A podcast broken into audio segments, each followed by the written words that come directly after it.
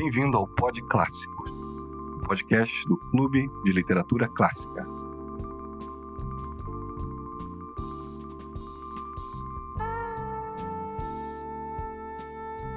Convidado de hoje, José Francisco Botelho.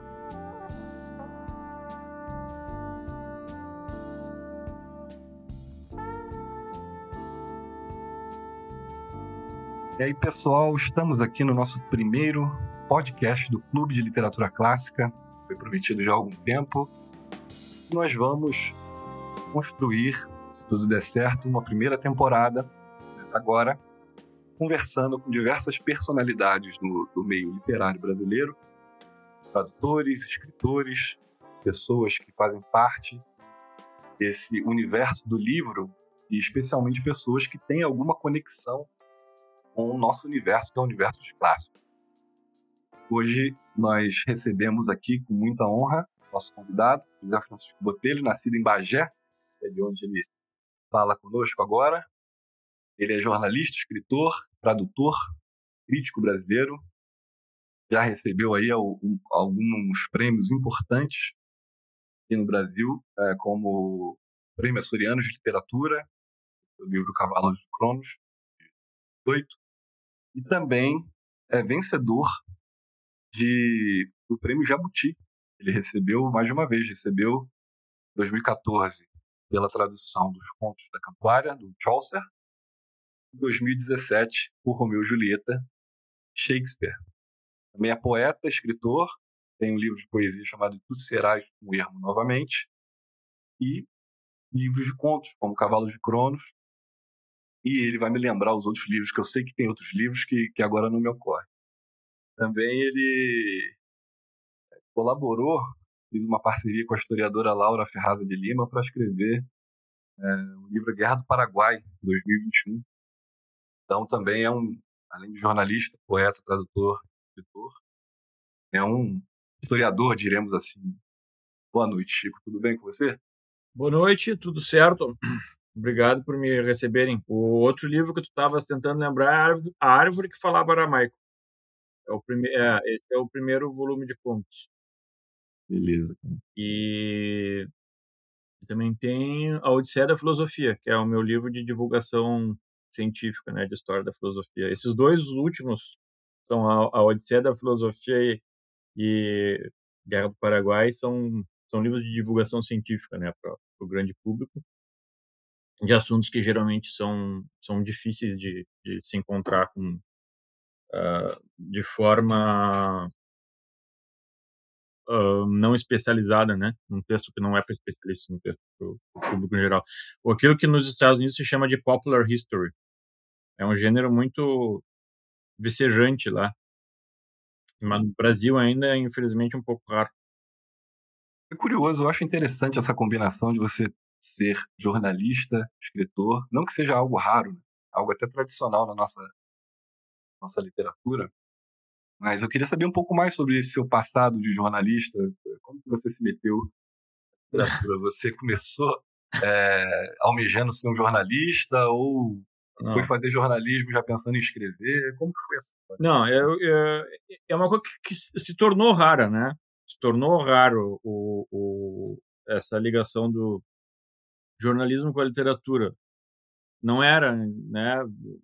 Tem, bom, Garcia, o Gabriel Garcia Marques era jornalista, foi foi jornalista até o fim da vida, né? Se perguntar a profissão para ele, eu acho que ele diria que ele era jornalista. Mas foi uma coisa que foi se tornando, foi ficando rara, né? É, é uma, especialmente no Brasil, é uma coisa bastante curiosa. Tá? É, eu, em parte, eu acompanhei um pouco esse processo aí. Mas, enfim, o, eu, eu me tornei jornalista porque eu queria ganhar a vida escrevendo, né? E também por um outro motivo que eu sempre gostei muito de cinema, né? E na verdade é, é, eu sempre esqueço de, de dizer isso para as pessoas, mas eu sou eu sou formado em jornalista, eu sou formado em jornalismo com especialização em cinema, né? eu, sou, eu sou especializado em cinema, é. E então foi foi por esses dois motivos que eu que eu que eu me tornei jornalista. Né? Eu só não trabalhei com cinema porque eu não queria ser publicitário, eu não queria fazer filmar comercial, que é se não sem isso não tem como ser cineasta no Brasil. Né?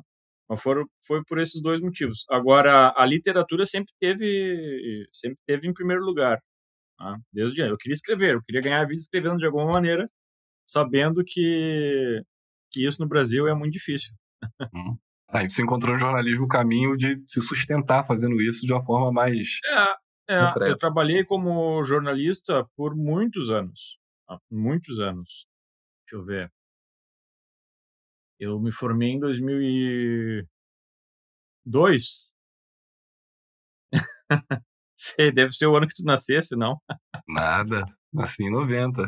Mas em 2002 eu era, eu era uma criança ainda. Eu tô brincando. Mas uh, uh, eu me formei em 2002. E até, eu acho que 2012, talvez, eu trabalhei só com jornalismo. Eu fiquei 10 anos, uma década trabalhando. Você trabalhou na Super Interessante, não foi?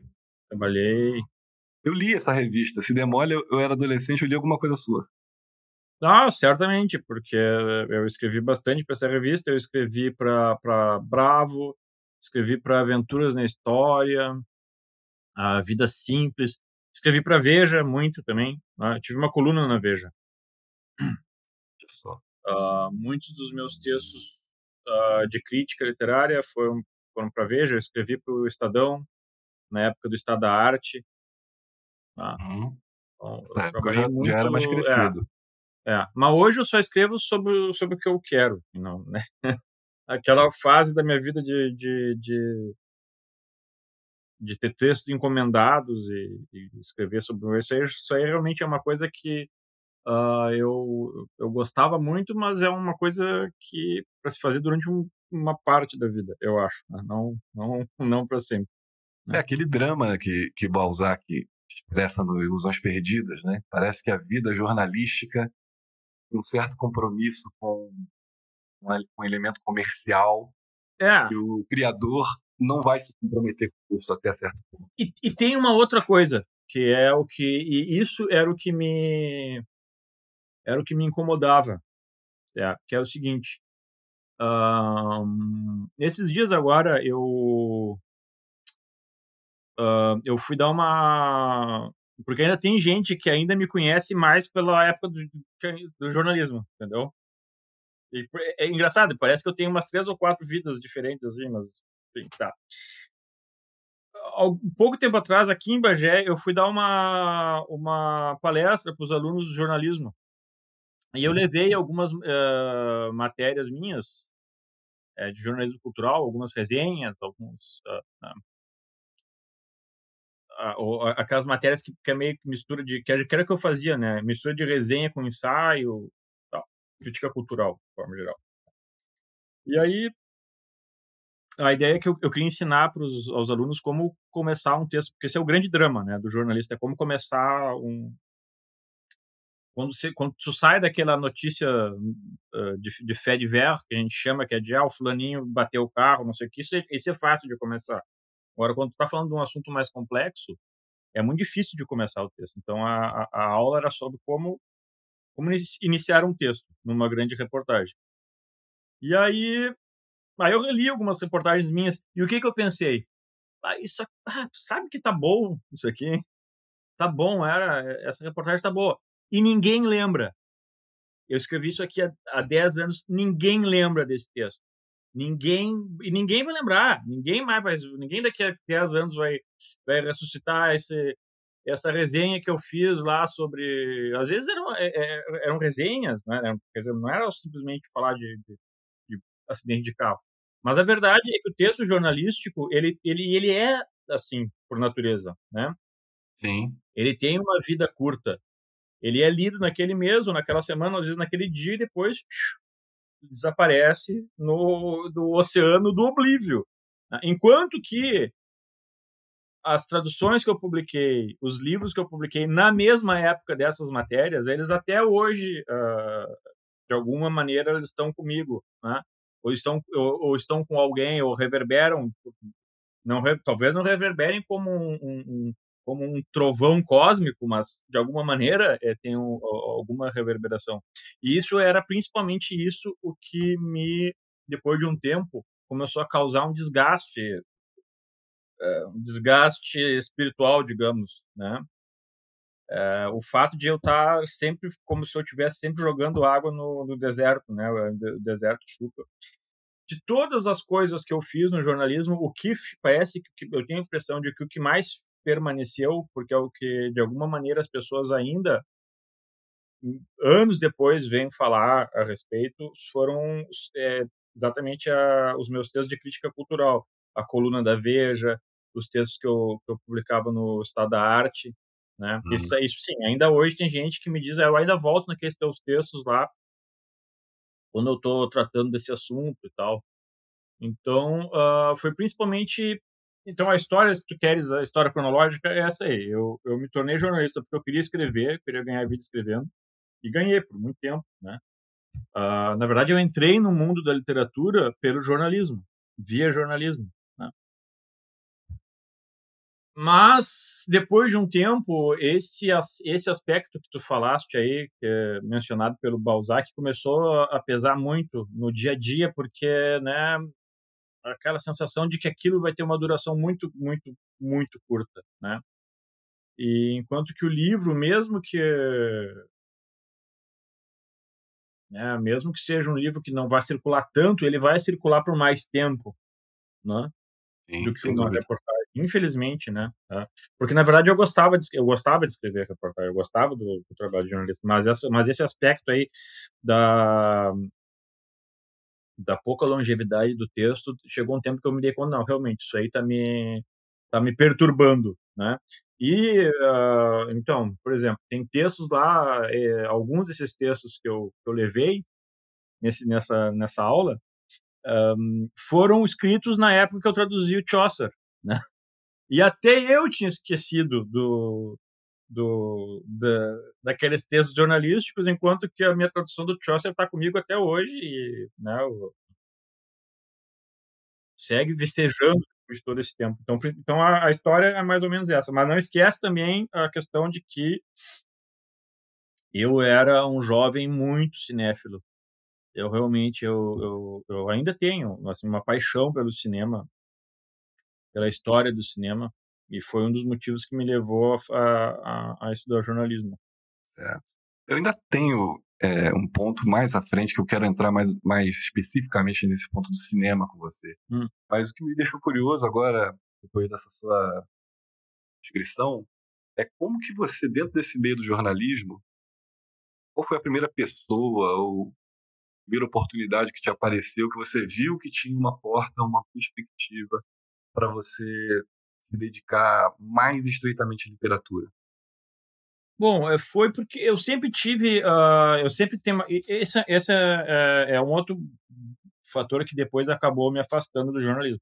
Eu sempre me ressenti da falta de páginas de cultura no Brasil, que é muito pouco, né? Uhum. Nós temos muito pouco.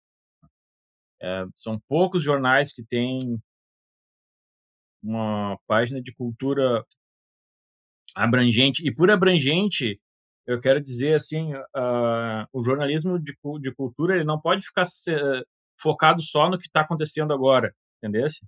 Sim. Tá? É, e isso, é, e esse é um problema. Eu acho que é um problema nosso que tem o, o, o foi ficando cada foi ficando cada vez pior no jornalismo, né? Ah, o, o, esse, esse presentismo hum. que te impede de cada, cada, cada vez nós temos menos textos aprofundados sobre que, que não fale necessariamente do que aconteceu ontem, mas tenta dar uma perspectiva maior ou relembrar coisas que não deveriam ter sido esquecidas. Enfim. Então eu sempre tive a tendência de querer sempre tentar colocar, uh, tentar fazer alguma coisa de crítica cultural em tudo que eu, que eu fizesse, né? E então foi foram esses foi, foi por esse caminho que eu fui seguindo, que eu fui, que eu fui chegando perto da, da uma pessoa que eu conheci no que eu conheci no jornalismo foi o Leandro Sarmates, que ele depois virou editor da, da Companhia das Letras. Hoje ele é editor da Todavia. Né? Eu conheci o Jerônimo Teixeira, é, é um, ele era o editor de cultura da Veja. né, é escritor, é um cara da, importante na cultura, na cultura literária brasileira. Eu acho que a resposta para tua pergunta é que eu ainda peguei o finalzinho de uma certa tradição que existia dentro do jornalismo, tá? que era a do a do jornalismo, jornalista que era um intelectual e ligado à literatura. Isso era comum e foi ficando cada vez menos comum com o tempo. Eu, eu ainda peguei o finalzinho desse desse tempo aí, né? E... Uma, uma coincidência né, entre as pessoas que estavam no meio literário editorial e as pessoas do jornal. Isso. Então, por exemplo, o, o Leandro Sarmates, que eu conheci, aliás, na faculdade, embora ele seja bem mais velho do que eu, mas eu conheci na faculdade, ele foi o editor do, do, do Contos da Cantuária. Olha então, então é, é, foi diretamente do jornalismo para a literatura, né, essa conexão. Uhum. E, claro, é, mas eu entendo o teu estranhamento, porque, de fato, realmente mudou tanto a configuração das coisas. O, o jornalismo hoje, ele é, ele, ele, é, ele é quase que totalmente ligado a tecnologias, né? A, a, a novas tecnologias, a, e se desligou, parece, do mundo da, da, da escrita, da, da, pelo menos do mundo dos livros. Sim. Mas na minha época não era assim. Assim, quando eu me formei, ainda estava no final, ainda tava, ainda peguei um pouco daquele da, daquele meio jornalismo old school que era muito mais ligado à literatura. Né? Então, eu acho que essa é, esse é, o, é a chave do mistério aí que você Sim. Não, e, e, esse é um tema que me chama muita atenção, porque eu também tenho mais ou menos uma mesma trajetória do seu início, né? Ser um cara ligado ao jornalismo, ou jornalista. O jornalismo é meu interesse sempre foi literatura. E, e eu, eu me lembro que durante a faculdade me chamava muita atenção quando eram expostas aquelas teorias é, sobre como fazer o jornalismo. A teoria que imperava era uma teoria é, ao estilo americano, da objetividade do texto. Você formar aquilo num veículo pragmático de transmitir informações e fazer aquilo ali circular, gerar o interesse. E exatamente essa é, caráter é, muito imediato tornava tudo aquilo perecível. Eu lembro do choque que eu tive assim, um dia indo na casa de uma tia, se era uma tia, era algum parente meu, tinha muitos é, cachorros. E, e eu vi vários jornais abertos assim, cagados, mijados com o cachorro. Eu falei, cara, a galera que escreveu isso daqui, essa é recompensa que eles tiveram, sabe? Será que tinha alguém que sonhava ser um escritor aqui nessas linhas é. de merda de cachorro.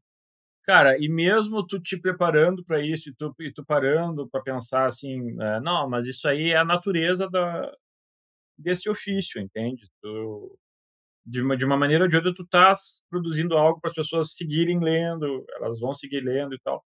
Por mais que tu faças isso, tem um tipo de gente que consegue fazer isso pro resto da vida, sabendo que aquilo depois vai. Uhum. vai e tem outro tipo de gente que. Outro tipo, outro tipo de pessoas, como eu, que ficam passam com o tempo a serem oprimidas por esse espectro do, do, esquecimento todo dia, todo dia, todo dia, em cada toque no, no, no, teclado, cada letra, cada palavra que tu digitas ali, né, tu sabe que tu está escrevendo na água, como dizia o, o, o, o Keats, né? E com o tempo isso acaba sendo, isso acaba gerando um desgaste muito grande, né? Que a gente se dá conta que a gente só vai resgatar, esses textos só vão voltar à vida se eu for lá pegar esse texto e ler para alguém como eu fiz na sala de aula ali, né? Chico, então você... isso. Então, a, a... desculpa, fala. Não, que eu aproveitando esse gancho que está falando disso, você acha que quando a literatura saiu dos jornais, foi saindo de fininho, a literatura e a cultura até praticamente não existir mais hoje. Sim. É, quando tem algo de literatura, tipo, fica explícito que é alguma coisa especial e anormal, né? E é, é e é por outro motivo que não a literatura. Exatamente. Tá? Exatamente. Hoje, hoje, geralmente, é pela. Eh, se, se ficou assim, a, a, figura do autor, porque o autor é isso, o autor é aquilo, o autor é blá blá blá blá. blá. Aí tá, esse é, essa, é por isso que está tá se falando do livro. Né? Exato. E... Ou quando tem alguma questão política importante envolvendo aquela. uma polêmica. Mas veja bem, isso aí, isso aí é um, é um problema que faz parte de um problema maior, né? Porque o, o, antes, né, quando eu, quando, quando eu comecei a escrever, simplesmente eh, a pessoa precisava ser famosa, entendeu? Uhum. Vai, vai, vai falar de um livro, tem, o autor é famoso, não importa por que motivo, ele é famoso. Né, ele é famoso porque ele é da RBS. Isso é um motivo que aqui no Rio Grande do Sul é, é, é um dos motivos que fazem um livro ser resenhado ou, ou conseguir parar na, na é porque, ah, porque ele saiu da RBS. Ele, né, tá, entendeu? E tá, e depois outras questões políticas e tal, mas é uma coisa assim, é, o que o que o, o X da questão não tem a ver com literatura, entende? É, é uma coisa aliterária, né? Porque não se dá valor, porque não se dá valor para a literatura em si. Tá? E cada vez Essa menos. é a minha pergunta.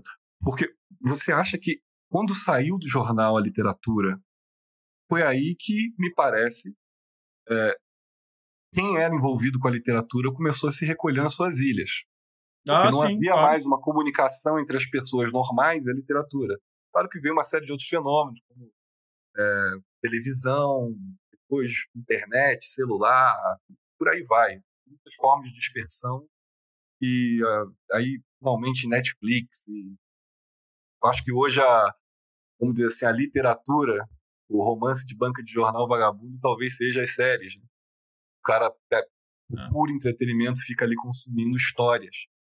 É, você acredita que existe alguma maneira de, de reconectar o homem comum com a literatura ou já foi um, um tempo que se perdeu uh, o processo histórico? Faz muito tempo que eu, que eu, que eu, que eu penso sobre isso é, um dos primeiros, uma das, das, não foi das primeiras, mas foi uma das, das minhas colunas que eu, que eu, que eu mais gosto de ter escrito. Tá? É, não me lembro, acho que desde 2017, por aí, eu escrevi uma coluna perguntava assim, a literatura vai morrer? Ou, ou a literatura é mortal, no sentido de mortal de que pode morrer? Tal, né? E aí eu recuperava um, um texto do Roberto Calasso, não sei se conheces, é um, um grande escritor italiano, não, não está vivo mais, mas ele, ele escrevia sobre mitologia grega. É, tem um livro que é um dos meus livros favoritos, que é As, as, as Núpcias de Cadmo e a Harmonia. Ele tem um outro livro chamado A Literatura e os Deuses. E nesse livro, ele, num capítulo lá, ele discute essa questão: será que, a, que as novas tecnologias vão acabar com o livro? Né? E ele tinha uma, uma visão uh, otimista. Ele achava que não, que na verdade o, o, as novas tecnologias podem potencializar e maximizar o, o ato da leitura, o que em parte não é não está errado, né? Em parte de fato, as pessoas estão lendo o tempo todo. Né? Maximizar o ato da leitura foi de fato maximizado. Né? Mas ele achava que isso estava intimamente ligado à sobrevivência da literatura. Aí é, aí é que eu acho que eu, eu não sei se ele está certo ou se ele está errado. E na mesma na mesma coluna eu discutia daí a, o, o ponto de vista muito pessimista do uh, meu Deus do céu do Philip Roth.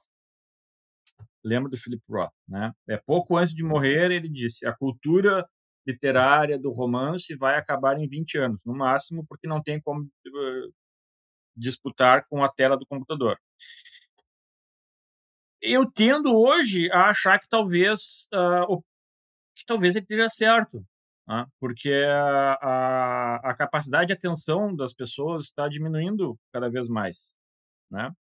É, tanto até os vídeos que as pessoas assistem estão ficando mais curtos. Contudo, por outro lado, e é daí que tu acha que talvez venha a esperança, é o seguinte. Uh, vou abrir um parênteses aqui. Se por um lado eu, eu peguei a finaleira ali daquela tradição old school do jornalismo que tinha era mais ligado com a literatura, etc e tal, como eu falei, por outro lado eu também fui um dos pioneiros do jornalismo uh, feito com, uh, com instrumentos virtuais. Tá? Eu fui um dos primeiros uh, jornalistas no Brasil a trabalhar totalmente por e-mail. Eu fui um dos primeiros grandes freela do Brasil, assim, no sentido de que só, só trabalhava por, uh, por e-mail. Grande no sentido de, de que trabalhava muito, não de que era muito bom, né? E tá em alta uh, newsletter hoje em dia, né? Desculpa? Essa, esse negócio de newsletter tá super é. em alta hoje em dia, né? Acho que tá pois é. ocupando é. o espaço que os blogs tinham no passado. Pois é, o que aconteceu? Eu me formei em 2002 e o, a internet estava recém pegando no Brasil naquela época. E o, o, o mercado do jornalismo era em São Paulo, mas eu não queria sair do Rio Grande do Sul.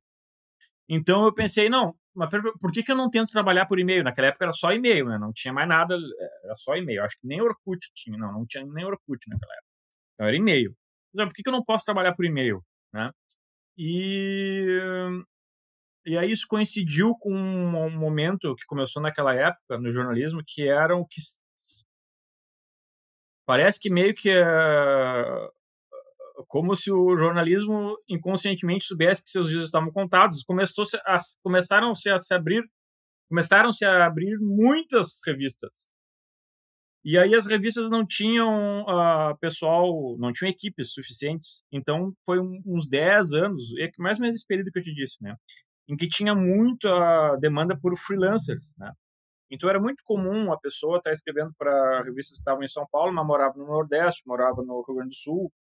Uh, às vezes ia lá, passava uma passava uma semana em São Paulo, voltava. Então assim, muita gente viveu assim uh, por muito tempo. Eu vou te dizer outro outro cara que viveu esse momento e era da mesma situação que eu é o Ibrahim, o Ibrahim Amjad, né? Sim, mesmo. Sim, claro. É, Sei que conheces. Ele, eu o conheci lá. Eu, eu conheci nesse momento aí, entendeu? Do, um, ele era também, ele também escrevia para Super Interessante na mesma época que eu e no mesmo esquema, né? Que era de freelancer. Né? Mora, acho que ele morava em Porto Alegre, aí depois ele foi para Marrocos, foi pra, enfim, mas uh, ele sempre escreveu à distância também, né? Isso tinha a ver com essa época aí, tá? Um, por que, que eu abri esse parênteses? do que, que eu estava falando antes? Não, é porque é, é um tema amplíssimo, né? Não, eu... mas do que, que eu estava falando antes? Eu estava falando do. Ah, tá. Tá. A gente estava falando do, de como o jornalismo sim. se degenerou, entre aspas, literariamente. Não, deixa, deixa, deixa eu terminar o raciocínio. Chegou. O que eu queria te dizer é o seguinte: eu fui um dos que começou, não fui o, o, primeiro, mas fui um dos que começou esse negócio de trabalhar à distância, por e-mail. Jornalismo etc. digital, né? É, nessa fase aí, tá? Mas eu jamais imaginaria, eu jamais conseguiria prever o que a situação de 20 anos depois. Entendesse? Ah, mesmo eu estando atento, mesmo eu estando atento o suficiente para saber que naquela, eh, eh, naquele momento era um bom momento para o cara começar a escrever uh, pela internet e tal. Mas eu nunca conseguiria prever exatamente o que está acontecendo hoje. Nunca, nunca, nunca. As coisas passaram a acontecer não só muito rápido, mas de uma maneira muito errática, né? Vai para um lado, vai para o outro, vai... mudanças muito às vezes parecem bruscas, mas claro, elas elas estavam enraizadas em coisas que vieram antes mas imprevisíveis. Então, por isso que eu, que eu acho que, no, se tu me perguntas, tem esperança ainda para a literatura? Eu acho que sim, tem, exatamente por causa desse caráter de imprevisibilidade que é que foi instaurado com a com essa radicalidade né, da revolução uh, tecnológica, a gente simplesmente não sabe o que vai acontecer, a gente não tem como prever. E uh, o livro não morreu, né? Isso, o livro não morreu. É, porque se a gente retorna lá no, na época que eu fazia. Uh, quando eu estudei jornalismo, alguns uh, professores que eram os mais ligados à tecnologia já diziam: o, o, o impresso vai morrer. Vai, vai, em 20 anos não vai ter mais uh, impresso nem livro. Eu escutei muito ah. isso também. É, pois é. Então, e tem. Então, o livro, o impresso não morreu. Né? Então, nisso aí, quem estava certo era o Humberto Eco. Não contem com, a, com o fim do livro. Contudo, são, tu entende? São muitas, são muitas variáveis, são muitas premissas para a gente chegar a alguma, a alguma conclusão. O que eu posso dizer é o seguinte: eu vi há 20 anos atrás, eu me lembro nitidamente da previsão de que o, o, o livro impresso iria acabar. Logo, né? não acabou. Isso significa que não vai acabar daqui a 20 Não significa, né? Pode ser que acabe, não sei. Né? Mas se tu me perguntas se tem esperança, eu acho que sim, ainda tem esperança para. Uh, ah, eu tenho, pelo menos, alguma esperança. Mas não, não quer dizer que não quer dizer que a situação atual não seja tenebrosa. Uhum. É, não, sem dúvida um cenário incerto, como você disse, né? Porque, não por um lado, é... se a gente não tem, tem essa, essa, perspectiva como antigamente, eu, eu, eu tenho muito hábito de, de, Você deve conhecer aquela hemeroteca digital da Biblioteca Nacional. Sim, é muito boa. jornais antigos. E hum. eu tenho um hábito de voltar lá e ficar olhando os suplementos literários da década de 50, 40, que era exatamente o auge desse, desse, uh, desse misto de jornalismo e Isso. literatura. E, mas hoje, por outro lado, você tem possibilidades para um escritor. Você havia dito, né? O cara tem que estar tá na RBS para ele ter credibilidade, ou o cara tem que escrever na Veja. Hoje, talvez não seja necessário escrever em algum lugar para você ter credibilidade, ou, ou, ao menos se tornar famoso. É. Você tem outros recursos como escritor, como tradutor, para você é, aparecer de uma forma até mais agressiva do que uma editora poderia fazer por você no passado. É, e, e, e, assim, assim, e é imprevisível o que, o que, o que, o que virá a acontecer. Né? Isso tem uma coisa que eu, que eu, eu, eu acabei me dando conta tá? com o passado. Eu pensei muito ao longo desses anos nesses, nessas aulas que eu escutava e os caras diziam não, mas vai acabar o impresso. Por outro lado, também eu vi o, o, o jornalismo cultural decaindo e tal. Enfim, tem muitas uh, uh, coisas puxando cada uma para um lado. E aí eu me dei conta do seguinte: quando veio essa essa revolução tecnológica, tá? O natural, talvez, do ser humano, de fato, isso aconteceu com muitas pessoas, foi achar que esse patamar de domínio técnico que se atingiu, ele equivalia também a uma capacidade humana atual de moldar o futuro de uma maneira mais ou menos regrada, previsível. Afinal de contas, a gente consegue transmitir um livro pelo ar, né?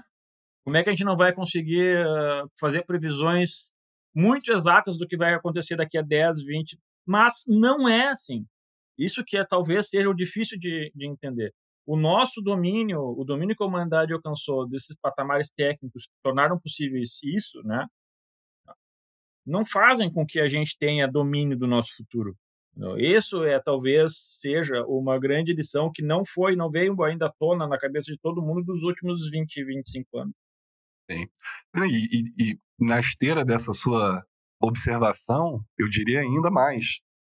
Os criadores, os artistas, escritores, tendo tantos meios, tantas formas nesse mundo é, mutável, ao extremo, também se veem numa espécie de encruzilhada. Porque, de um lado, você quer ser um artista, um criador, um tradutor, o que seja, quer criar esse espírito meio individualista. Quero, agora sim eu vou, vou trabalhar para a arte. Mas, de outro lado, parece que quanto mais essas técnicas se desenvolvem tecnologicamente, mais os artistas ficam reféns de vender para alguém a sua arte ou para é. transformá-la em negócio. É, é. Tem o, o. Eu não lembro o que é que alguém falou essa frase uma vez: nada é só bom.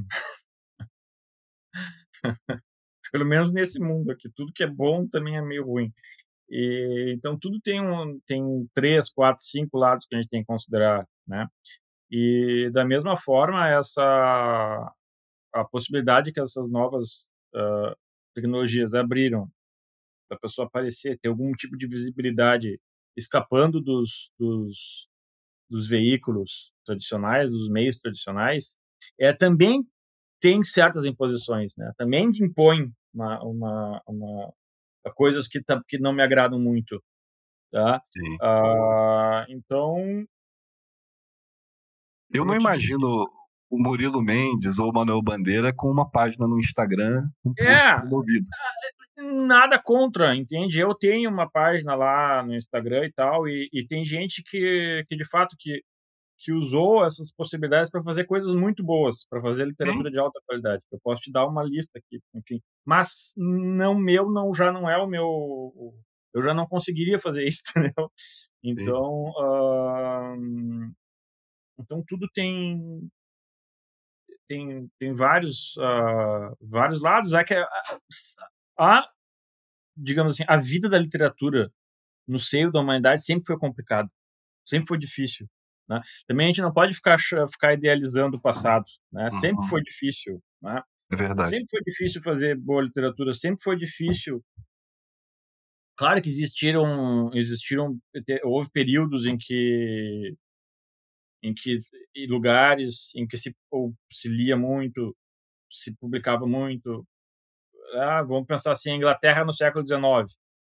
Mas foi na mesma Inglaterra do século XIX que, que o Oscar Wilde foi processado e foi e foi e teve que fugir para a França e morreu de dor de ouvido no, no, num hotel que aliás vou fazer um outro parênteses aqui esse hotel onde morreu o Oscar Wilde era o hotel onde o Borges se se, se hospedava em Que Paris?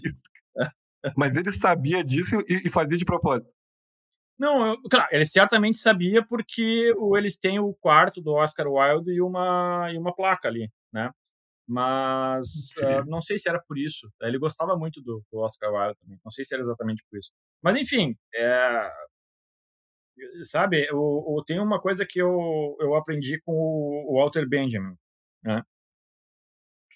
Você deve ser implacável com o seu tempo. Você não deve, não, não, não tem, assim, comigo não tem esse negócio de ficar passando pano nas coisas do, do seu tempo. Ah, não, tem, tu tem que ser implacável com o que está acontecendo na tua época. Tu não pode dar moleza. Exatamente porque tu estás ali e é tu que tem que falar daquilo. É tu que tens que, que, que dizer para o futuro o que está acontecendo no teu... E tu, e tu não vais conseguir falar com clareza nem com justiça se tu ficares uh, com essa ideia de que o teu tempo é sempre o melhor, de que é, tá, esquece isso. Isso eu aprendi com o Walter Benjamin. Porém, ao mesmo tempo, não idealiza o passado. Isso é uma lição difícil do, do Walter Benjamin. Difícil de, é difícil entender isso no, no, texto dele e é difícil tu incorporar isso na tua vida. Porém, é, é, é isso que ele nos diz. Né? É claro, no caso dele, isso tinha uma isso tinha um sentido escatológico, porque ele era um judeu praticante, ele estava pensando no, na, na, vinda do Messias. Daí vem toda a, a, essa ideia de que ele tem que ter essa espécie de crueza uh, humanística cronológica. Não pode, tem que ser implacável com o teu tempo, inclusive da, uh, em relação àquilo que o teu tempo destrói dos tempos que vieram antes, o que o presente destrói do passado. É, mas isso não significa idealizar o passado. Entende? É, é uma coisa difícil de, de, de, de, de, uh, de, acomodar na nossa cabeça, mas eu acho que é uma lição importante, é uma lição que eu, que eu aprendi com, com o Walter Benjamin. Né? Não faz total sentido, é, porque é. é muito fácil você cair em uma ou outra tentação, né? Tanto na tentação de você abraçar o seu tempo como esse é o meu tempo, então estamos no auge da, da, da, da, humanidade, porque esse é o tempo que existe, todos os outros existem mais. Sim, porque é o tempo que tu existe, né? Exatamente. Ou você cair num, num passadismo, né? num reacionarismo estéreo. Isso. É, são é. sempre os tempos de ouro. Exatamente. Perfeito. É, é. Fa- Falando nisso, Chico, eu queria até. Desculpa se você quiser falar alguma coisa aí. Não, não, não. Eu, eu, eu falo do que tu quiseres falar, pô. É que, eu, é, que eu, é que me surgiu aqui, é algo que eu já queria te perguntar nessa conversa, mas acho que a ocasião é propícia. E todo mundo que é, se envolve com uma vocação literária, que tem uma inclinação, você relatou né, desde a infância, querer escrever, viver de escrever, você deve ter tido alguma inspiração, figuras do passado que representavam o que você queria ser. Uhum. Você pode citar se tem uma ou algumas figuras Na é, literatura? na literatura ou na vida que te inspiraram profundamente porque elas te é, serviram como esse modelo, esse eixo? É, bom. Tem, ah, tem um cara que, que é o, na verdade, é o. Eu acho que é o, o escritor mais lido no mundo, tirando o, o autor da Bíblia. e que ao mesmo tempo eu acho que é, talvez seja o mais mal falado assim por todos os lados é que é o Tolkien. Eu, eu, eu, raramente digo isso mas é, eu, eu, sempre gostei muito do, do, Tolkien. E o que eu assim o que eu realmente admiro nele foi o fato de ele ter conseguido de fato fazer o que tanta gente tenta fazer e não consegue que é criar o um mundo do, da raiz né e criar pela por meio da escrita né? então esse e, e assim o, o uma coisa que eu admiro muito nele é a, a capacidade de introspecção, assim, não estava nem aí se alguém ia querer ler aquilo que ele escrevia, né? Pelas entrevistas, pelas cartas, a gente nota, assim, que não estava nem aí. Ele, ele achava que ele, ele, ele queria fazer aquilo e ele fez uh, mesmo parecendo que fosse uma loucura. Tem uma hora que tem uma entrevista dele que eu gosto muito, em que um jornalista pergunta, mas por que por que tu inventaste uma língua inteira para depois escrever um livro? Por quê? É, e o Tolkien faz uma cara muito engraçada. Assim, é, bom, aqui a gente. Isso aqui está sendo gravado só o som, não tem como imitar a cara dele para quem está ouvindo, só para ti. Mas assim, ele faz uma cara assim. Ele... e aí ele diz: Eu acho que não tem como uma pessoa que faz esse tipo de coisa explicar por que, que ela faz esse tipo de coisa. E, então esse aspecto meio quase meio uh, solipsístico assim do, uhum. do Tolkien é uma coisa que na verdade eu admiro muito. Eu sempre gostei muito dele. Tá? Eu tô muito surpreso uh, com a sua resposta, sabia? Pensei que você ia falar fica. coisas totalmente diferentes, mas faz sentido o que você falou e, e eu nunca tinha é, escutar desse elogio a Tolkien. Geralmente o Tolkien é visto sempre do ponto de vista mais moralista, assim, ó, ele tá querendo dizer isso, ele tá querendo é, ensinar é, Não, é, não, eu é. não tenho... Quando eu na verdade é possível, né, nenhum, né? Olhar para a obra dele dessa forma. Pelo, pelo, por, Pela mensagens. moral da mensagem. Não, mas nele, entendeu? Uh, assim, eu não tenho interesse nenhum por mensagens, por, mas nele esse essa moral essa ideia moral que ele tinha teve frutificou dessa forma impressionante Sim. né? E... e... isso ao meu ver dá até mais potência para o que tinha de mensagem moral ali porque ele não estava se importando na moral da história no fim das contas. Ele queria um mundo. E aquela moral estava ali no meio. Delas porque ele foi o criador desse mundo Exato. É. É, todo mundo fica surpreso quando eu quando, quando me pergunto, eu falo do Tolkien e, e o porquê que eu gosto. É, da, bom, uh, outro cara, mas aí é óbvio, né? Eu até não gosto nem de ficar falando muito nisso, porque até pego no meu pé por causa disso. Mas enfim, eu gosto muito do Borges. Tá? Uh... Eu imaginei que você ia falar ele primeiro. é, mas aí, aqui no Brasil, tem uma coisa que eu acho muito chata, que é o adjetivo borgiano, que só tem aqui. Não tem na, na, na Argentina, que eu saiba, eles não usam isso, né? E aí, o que acontece aqui no Brasil? Se tu ousas escrever uma coisa que não seja realista, e se tu menciona um, o nome de um filósofo morto, aí tu viraste borgiano. Ninguém fica chamando o, sei lá, o o Alberto Mussa, um cara que eu gosto muito, aliás. Ninguém, mas ninguém chamou Alberto Mussa de machadiano porque ele escreve coisas passadas no Rio, entendeu? Ninguém pega um outro uh, escritor realista, não é o caso do Alberto Mussa, mas enfim, um, um, escritor realista qualquer, e fica dizendo que o cara é machadiano porque ele escreve realismo, entendesse? Uh, por que que ficam pegando tanto no pé da, da literatura fantástica no Brasil? Eu não consigo entender isso virem essa página aí, sabe? Parem de me chamar de Borgiano, não sou Borgiano, coisa nenhuma, tá? Mas eu gosto muito do Borges, tá? Eu gosto muito dele. E eu vou Mas dizer por, por que você gosta dele, isso, isso que eu, eu queria saber. Por não é por, é, também é por motivos que não, que, que talvez não seja o que as pessoas imaginam. Eu gosto do Borges porque eu aprendi com ele uma coisa que até hoje eu prezo muito e eu acho que eu não cheguei no final desse caminho ainda, que é a capacidade de concentração de ideias numa frase ou num parágrafo. Pega um grande texto do Borges, pega os melhores textos do Borges. Tem um sistema filosófico por frase ali. Tá? Tem todo um sistema de vida numa frase. Tá? E às vezes até no parágrafo tem a inversão. Tu chega no fim do parágrafo tem a inversão desse mesmo sistema. Né? Então essa capacidade do Borges de concentração de ideias na linguagem tá? é uma coisa que eu prezo muito. Eu, eu, e com a qual eu tento aprender. Né? Então é por isso que é, esse é principalmente por isso que eu, eu, que eu gosto do Borges.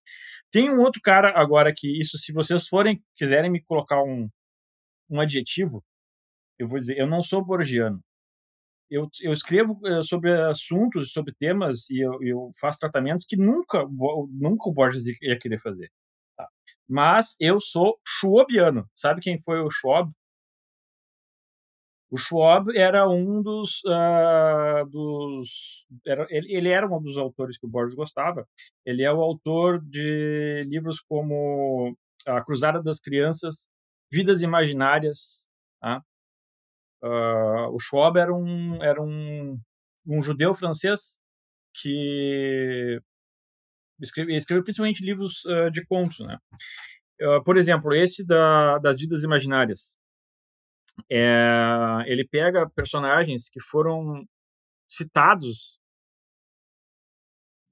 colateralmente em algum texto, ou mesmo personagens históricos que tiveram uma, uma existência documentada, mas de forma fragmentária, e aí ele imagina o resto da história, entendeu? Entendi. Então, uh, é, então, por exemplo, ele um dos, dos contos dele da, em Vidas Imaginárias é a, a vida do Petrônio, autor do Satiricon, mas a, a, o resto da vida, o que a gente não conhece da vida do Petrônio. Né? E assim, muitas outras figuras do, da Antiguidade, da Idade Média. Esse livro é um livro que começa na, na, na Antiguidade pré-clássica até, acho que começa no Egito Antigo, não é? E vai até o período do Shob, que é o, que é o século XIX. Né? Sempre com essas figuras colaterais, meio uh, marginais, no sentido de que estão na margem de alguma coisa. Por exemplo, ele conta a história do aquele cara que botou fogo no templo de Ártemis, na noite em que nasceu o Alexandre, o Grande. Sabia que tem essa história? Pois tem essa história. No, no dia que o Alexandre o Grande nasceu, na Macedônia, teve um cara que, não me lembro o nome dele agora, mas ele colocou fogo no, no templo de, de Ártemis, na Ásia Menor. E o, o Schwab conta a história desse cara, por que, que ele pôs fogo no, no templo, enfim. Então, uh, ele, ele tinha, então, essa, essa literatura que ela era transtemporal, entende? Ele, ele escrevia histórias em qualquer época, né? E isso tinha, isso tinha uma tinha um fio que ligava as histórias, né? Em épocas diferentes às vezes até em gêneros diferentes. Então esse é um cara que eu, que eu sempre admirei muito. E se eu fosse dizer assim, ah, os meus livros são puxam muito pro lado de alguém, é pro lado do Schwab, né? Principalmente o Cavalos de Cronos, que é um livro em que os ah, os cenários e a, e a temporalidade são muito radical, tem, radicalmente diferentes, né?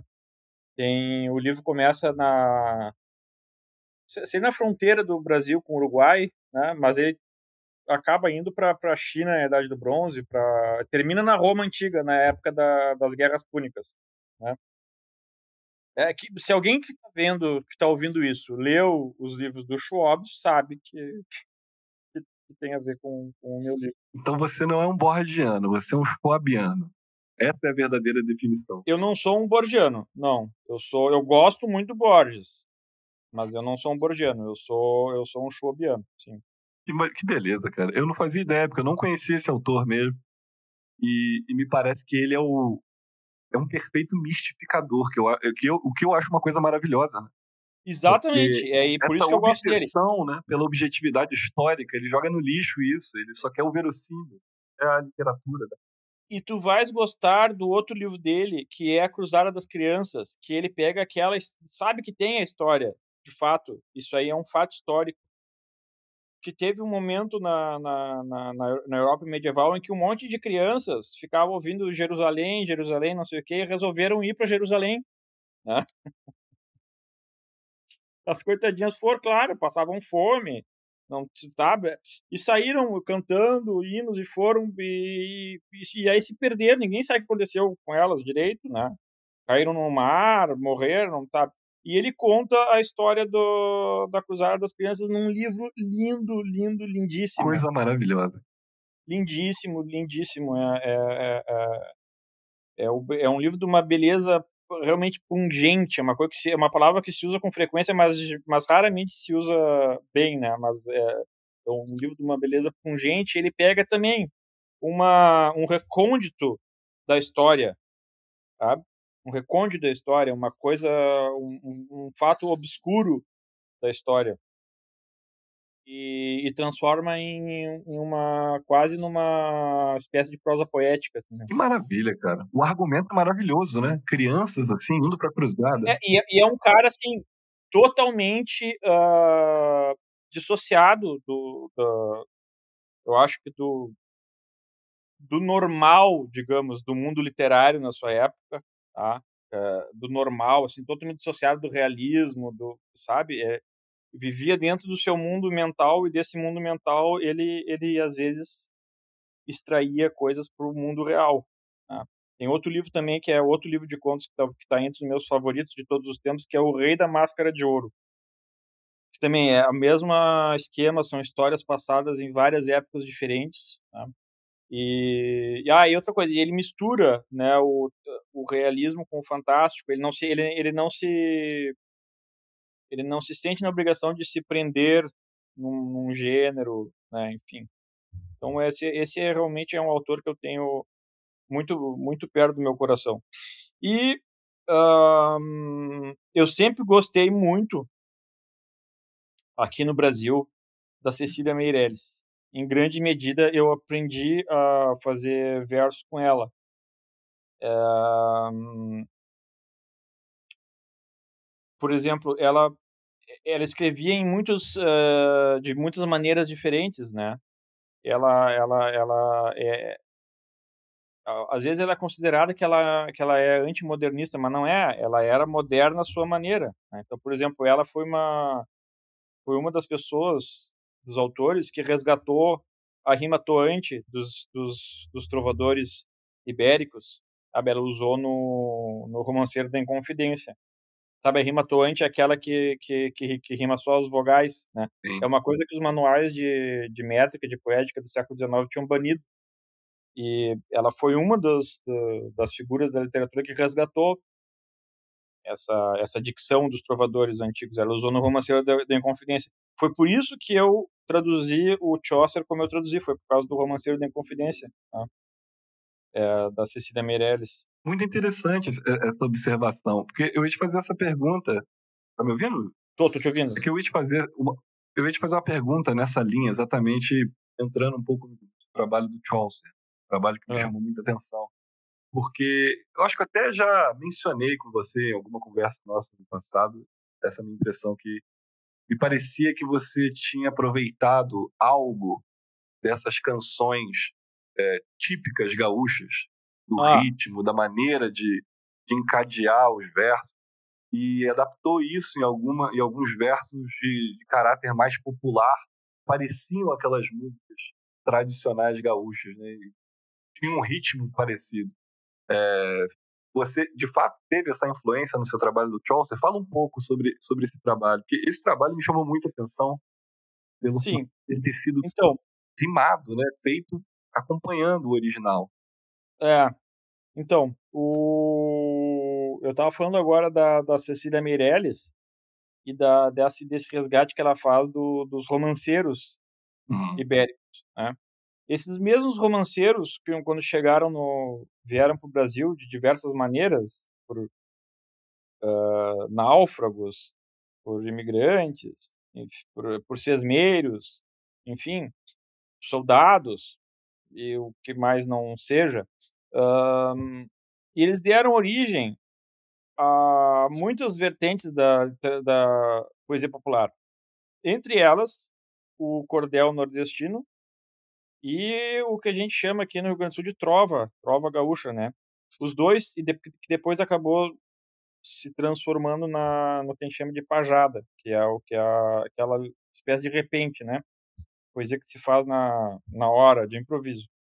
E o que que todos eles têm a ver? É, tem, é o tipo de verso, que é a redondilha maior, né? Que era o verso o, é o verso, é a medida antiga da poesia portuguesa, né? Essas são as redondilhas. A, ma, a maior é a menor. É o, a maior é o de 7 e o menor é o de 5. Ah. Depois eles foram suplantados pelo decassílabo, que, é, que, é, é, foi introduzido mais tarde pelo Sá de Miranda e virou o, o, o, o, verso clássico, o verso heróico da, da epopeia Camões. Né?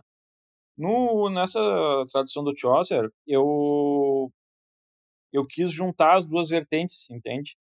Então, o eu ia usar, eu decidi, né? Eu vou usar o decassílabo porque ele é maior e porque ele é mais parecido em tamanho com o pentâmetro iâmbico do, do Chaucer, né? O pentâmetro que, que depois foi usado pelo, pelo Shakespeare, pelo Christopher Marlowe, pelo Pope, pelo Dryden, pelo Byron, né? Uh, e ritmicamente, em termos de extensão, ele é mais parecido com o decassílabo. Mas eu queria dar um pouco desse espírito do, do da redondilha maior. Que, que espírito é esse? Ele é o espírito da antiga poesia popular. Entende? Da Exatamente. poesia popular dos nossos ancestrais. Ela é dos nossos ancestrais, mas ela era popular, ela não era erudita. E é esse o, o, o sabor que eu tentei colocar no, no, nessa tradução do Chaucer. Uma coisa que é uma coisa dos nossos ancestrais, uma coisa antiga, mas também era uma coisa que era uma coisa do povo. É, era uma coisa que, que tinha a ver com a terra, brotava da terra, da, da vida direta do corpo, né? E, e eu fiz isso como? Eu fiz isso juntando a tradição do decassílabo, a tradição do épico do decassílabo, do, do verso erudito com a tradição que vinha, essa tradição mais subterrânea, mais estava mais difusa, que tinha sido enterrada, né, pelos pelos manuais de, de poesia do século XIX dos, dos trovadores ibéricos da, da, da medida antiga que aqui reviveram. Né? A medida antiga reviveu no Brasil, uma coisa extraordinária. Reviveu do, de alto a baixo, do Nordeste até o, o, Rio Grande do Sul. E aí que entra essa questão do, do da poesia popular gaúcha, da pajada, que realmente eu, eu, eu escutava muito quando eu estava traduzindo, e eu também escutava as músicas do Luiz Gonzaga. Tá? Quando eu estava traduzindo. É, é são as, as duas coisas que eu fazia ah, quase todo dia, assim, antes de traduzir o, o Chaucer, porque eu queria pegar o jeito como eles encadeavam a, a, as imagens, né? Uh, o jeito como até como posicionavam um adjetivo dentro do verso, uh, esses poetas populares, essa ou, ou, ou, ou a, a, música inspirada nesse tipo de poesia. Uh. Perfeito. E, Eu... claro, e aí no, isso chegou até o nível vocabular, né? Sim. Mas aí o que, que eu, eu não queria fazer, ficar enfiando um monte de palavras brasileiras uma atrás da outra, né? dando uma espécie de overdose de familiaridade no leitor. Não, não queria. Eu queria pegar um, um certos vocabulários, introduzi-los ali no meio e aí tornar aqueles vocabulários que eram familiares estranhos por causa porque eles por eles estarem num, num outro cenário, né? Ao mesmo tempo que esse cenário que cercava o vocabulário era contaminado pelo vocabulário. Então, o estranho fica familiar, o familiar fica estranho. Né? Então, por exemplo, uh, na primeira página lá do Chaucer, tá? Tem uma tem um trecho que diz que em, em inglês em inglês uh, médio que chama não é medieval é médio inglês médio diz que é uh, den gonen folks on pilgrimages ele usa a palavra pilgrimages que quer dizer uh, peregrinações e na primeira tradução, na primeira versão desse verso, eu traduzi como peregrinações. Mas aí depois eu fiquei. Hum, não, tá, não. não. Tem alguma coisa, não. Está muito padrão isso aqui. Vamos mexer um pouco. E aí eu acabei escolhendo Romaria, por causa da música Romaria, né? Hum. E também porque a palavra Romaria é usada no Brasil também de alto a baixo. Também tem Romaria no Rio Grande do Sul, assim como tem no Nordeste. Eu estava pensando no, no, uso geral da palavra Romaria, que é conhecida por causa da muito por causa da música. Né? Cantada pela Elis Regina. Né? Assim, assim eu ouvi pela primeira vez. Uh, e aí depois o que eu descobri? Que Romaria era a palavra usada na Idade Média. a palavra mais antiga na língua é Romaria. Né? E estava viva então, aqui no Brasil. É, então aí que acabou sendo o, o, o, Se eu tiver que explicar numa pílula, essa tradução é por, esse, por essa escolha aí. Tem uma outra escolha daí, que eu sempre menciono também, que é um momento. E aí eu queria. Eu queria. Eu queria causar estranheza mesmo. Né, nesse, nesse, e aí eu queria fazer o inverso. A pessoa achar estranho aquele, aquele, aquela solução e aí se dá conta que aquela solução está geograficamente mais próxima dela do que ela imaginava. Tem um momento em que ele descreve o deus uh, Janus, tá? que é o, o, o, deus associado com janeiro, que na época era o. Na época não, naquele hemisfério é a época de inverno. Né? Então, uh, o deus Janus é descrito como bebendo de um Buglehorn, que quer dizer um chifre, um copo feito de chifre, né? Então ele está bebendo vinho de um copo feito de chifre, né? E aí eu não, aí eu também a mesma coisa, se eu vou usar chifre, não, não vou usar chifre. Aí eu acabei dizendo que eu, tô sem verso aqui agora, mas uh, com sua longa barba bifurcada, uh, bebe vinho de uma guampa recurvada. Uh, eu usei a palavra guampa, não sei se quem está ouvindo sabe o que é uma guampa. Uma guampa é uma palavra sul-americana, só existe no, no na, na, América do Sul, não é do português europeu. Ela vem do, do quechua, da, que é língua dos incas, né? Pâmparo, que é um chifre. Né? E a, essa palavra é usada em, em espanhol, platino, no Uruguai, na Argentina, é usada no Rio Grande do Sul para querer dizer chifre. É usada, depois eu, eu fui atrás de pesquisar onde mais que se diz guampa no Brasil, ele é usado, é, é, é, se diz no interior de São Paulo, uh, se diz em partes de Minas também. Se eu não me engano, essa palavra aparece no Guimarães Rosa. No conto Burrinho Pedrez. Uh, o, lembra o Burrinho Pedrez? Tem, um, tem uma hora no Burrinho Pedrez que ele descreve um monte de chifre, de, de boi, de vaca, não sei o quê. E ele usa todas as palavras que ele conhecia para descrever chifre e eu acho que ele apare, aparece a palavra guampa ali. Bom, enfim, a guampa, então, é que tu perguntasse especificamente a questão assim, do Rio Grande do Sul, né? A guampa, ela é usada, eu, eu creio que não seja só no Rio Grande do Sul, entende? Eu acho que deve ser em várias partes do Brasil. Mas eu estou falando aqui porque é o que eu, eu, eu tenho um aqui, por, eu tenho um objeto desses aqui perto. É usada para fazer uma espécie de garrafa. Tá? Uhum. Então, ele é, é, e geralmente é um, é um, é um, é um chifre grande, né? E um, era, ficava, era preenchido de água ou de cachaça, né? que aqui a gente chama de canha, né? ou de outras coisas também, né? mas geralmente se, guardava líquido e se usava como uma garrafa, não como um copo, ou seja, era, é, era, maior, era maior do que um copo e era preenchido e esvaziado pela ponta fina, não pela parte grossa. Então, isso uma vez eu fui para eu fui eu estava nos Estados Unidos falando do fui dar uma palestra lá que muito gentilmente me convidaram para falar sobre essa tradução e aí eu disse para eles é, em inglês o, o, o Jano está bebendo menos porque ele está bebendo num copo em português ele está bebendo numa garrafa ele tá bebendo uma garrafa inteira de vinho. Né? Então essa foi foi é outro outro exemplo assim do, do de um escolha vocabular que eu uso uma palavra que mas tu vê é, mesmo no Brasil tinha pouca gente conhece essa palavra mas é uma palavra daqui e é de propósito entende para gerar familiaridade e estranheza ao mesmo tempo é não não, não poderia é, você não poderia citar exemplos melhores para ilustrar o, qual foi o seu projeto ali naquela tradução. Perfeito. Eu, o que ficou na minha memória foi que ficou uma atmosfera muito popular dos versos e é. lembrava cordéis e coisas assim. E ao mesmo tempo eu me lembro de termos que pareciam termos daquelas canções dos trovadores do sul, né? Que Sim. fazem aquela tem até centros culturais aí voltados para esses essas canções. Eu tenho alguns amigos do Sul também que já me mostraram músicas assim. São, e algumas, de fato, têm, têm verdadeiros poemas ali como letra, né?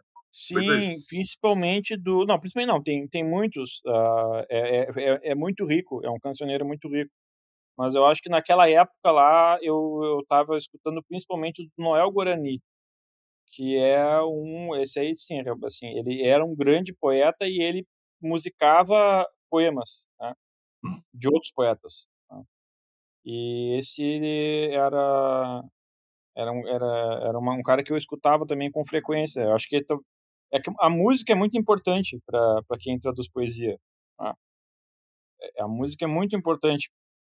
Por quê? Porque na música uh, as palavras elas seguem a melodia, a melodia segue as palavras, tem, tem, uma, tem uma conjunção ali do som das palavras, do, do, do, do significado, do, né? Então é, é muito importante para quem escreve poesia ter um ouvido bom para música, né? desenvolver Sim. um. Pra...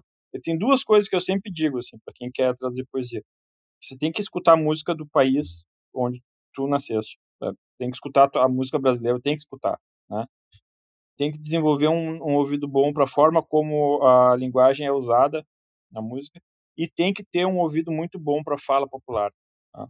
Tem que ter, tem que prestar atenção no que as pessoas dizem, como as pessoas falam, como ela, por exemplo, isso é uma coisa. Eu tenho um ensaio sobre isso. Tá? Aqui no Rio Grande do Sul, a gente não diz ruim. A gente não diz ruim, não é um hiato. Aqui se diz ruim. Ruim. Inclusive, uh, quando uma pessoa quer puxar o sotaque, sabe? Quer puxar o sotaque gaúcho, ela diz: Não, isso é ruim. É ruim. Né? Não é ruim. É ruim.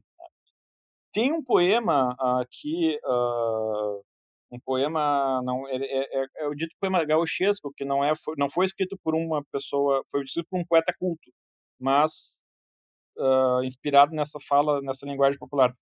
E tem a palavra, uh, como é que é, como ruim carne de, como ruim carne de pá. É, esse é o verso. É do Antônio Chimango, do Ramiro Barcelos. Como ruim carne de pá. Como ruim carne de pá. Carne de pá é uma carne ruim, é uma, um pedaço. E ele estava falando de um outro, de, de, de, um personagem, dizendo que esse personagem era seria ruim como carne de, de pá. Mas só que se tu falas ruim o verso se o verso perde a métrica, né? Fica quebrado, é. Fica quebrado, então tem que dizer como ruim carne de pá, claro, porque ele escutou o, o ruim, entendeu? E deixou ali para quem souber que, é que se pronuncia daquela, daquela forma. Então, a, a pessoa é, quem que vai traduzir poesia tem que ter o ouvido, tem que estar tá sempre prestando atenção. Eu lembro que uma vez, às vezes eu anoto coisas. A última vez que eu fui a São Paulo, um, acho que era um taxista, me disse: Agora eu vou te dizer uma coisa para você. Eu vou te dizer para você.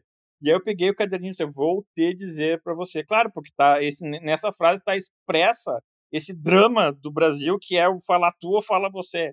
Né? O cara resolveu: Não, eu vou falar os dois ao mesmo tempo. Entendeu?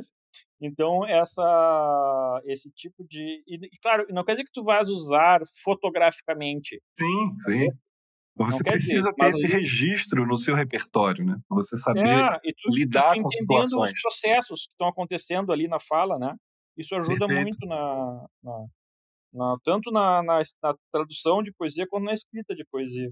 Sim, sem dúvida. Eu, eu queria aproveitar, Chico, esse gancho que a gente está falando dessas dificuldades da tradução, necessidade de ter um repertório vasto né, da, da linguagem do, falada do, do seu tempo, para você me falar um pouco como que foi esse e está sendo, né? Pelo visto, você está trabalhando nesse projeto ainda, esse processo de traduzir o Shakespeare, porque talvez seja o autor mais temido pelos tradutores e o Brasil é, já sentia falta há alguns anos de uma tradução diferente de Shakespeare. Né? Nós temos aquelas traduções mais é, antigas do século isso século XX, é, eram traduções assim, acho que voltadas a tirar um, um elemento mais lírico, né? Eu até me não me recordo agora o nome desse tradutor que traduziu Romeu e Julieta em Alexandrinos. Honestal do Penafor, ele mesmo. Honestal do. Ele, ele, traduziu Romeu e Julieta em, em Alexandrinos, né, em dísticos.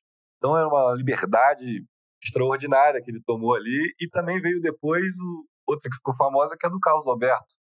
Carlos Alberto Nunes, que é uma tradução, ao meu ver, muito contida, classuda, assim, mas que perde um pouco da, do caráter popular e até obsceno que, que o Shakespeare é. colocava nas obras, né?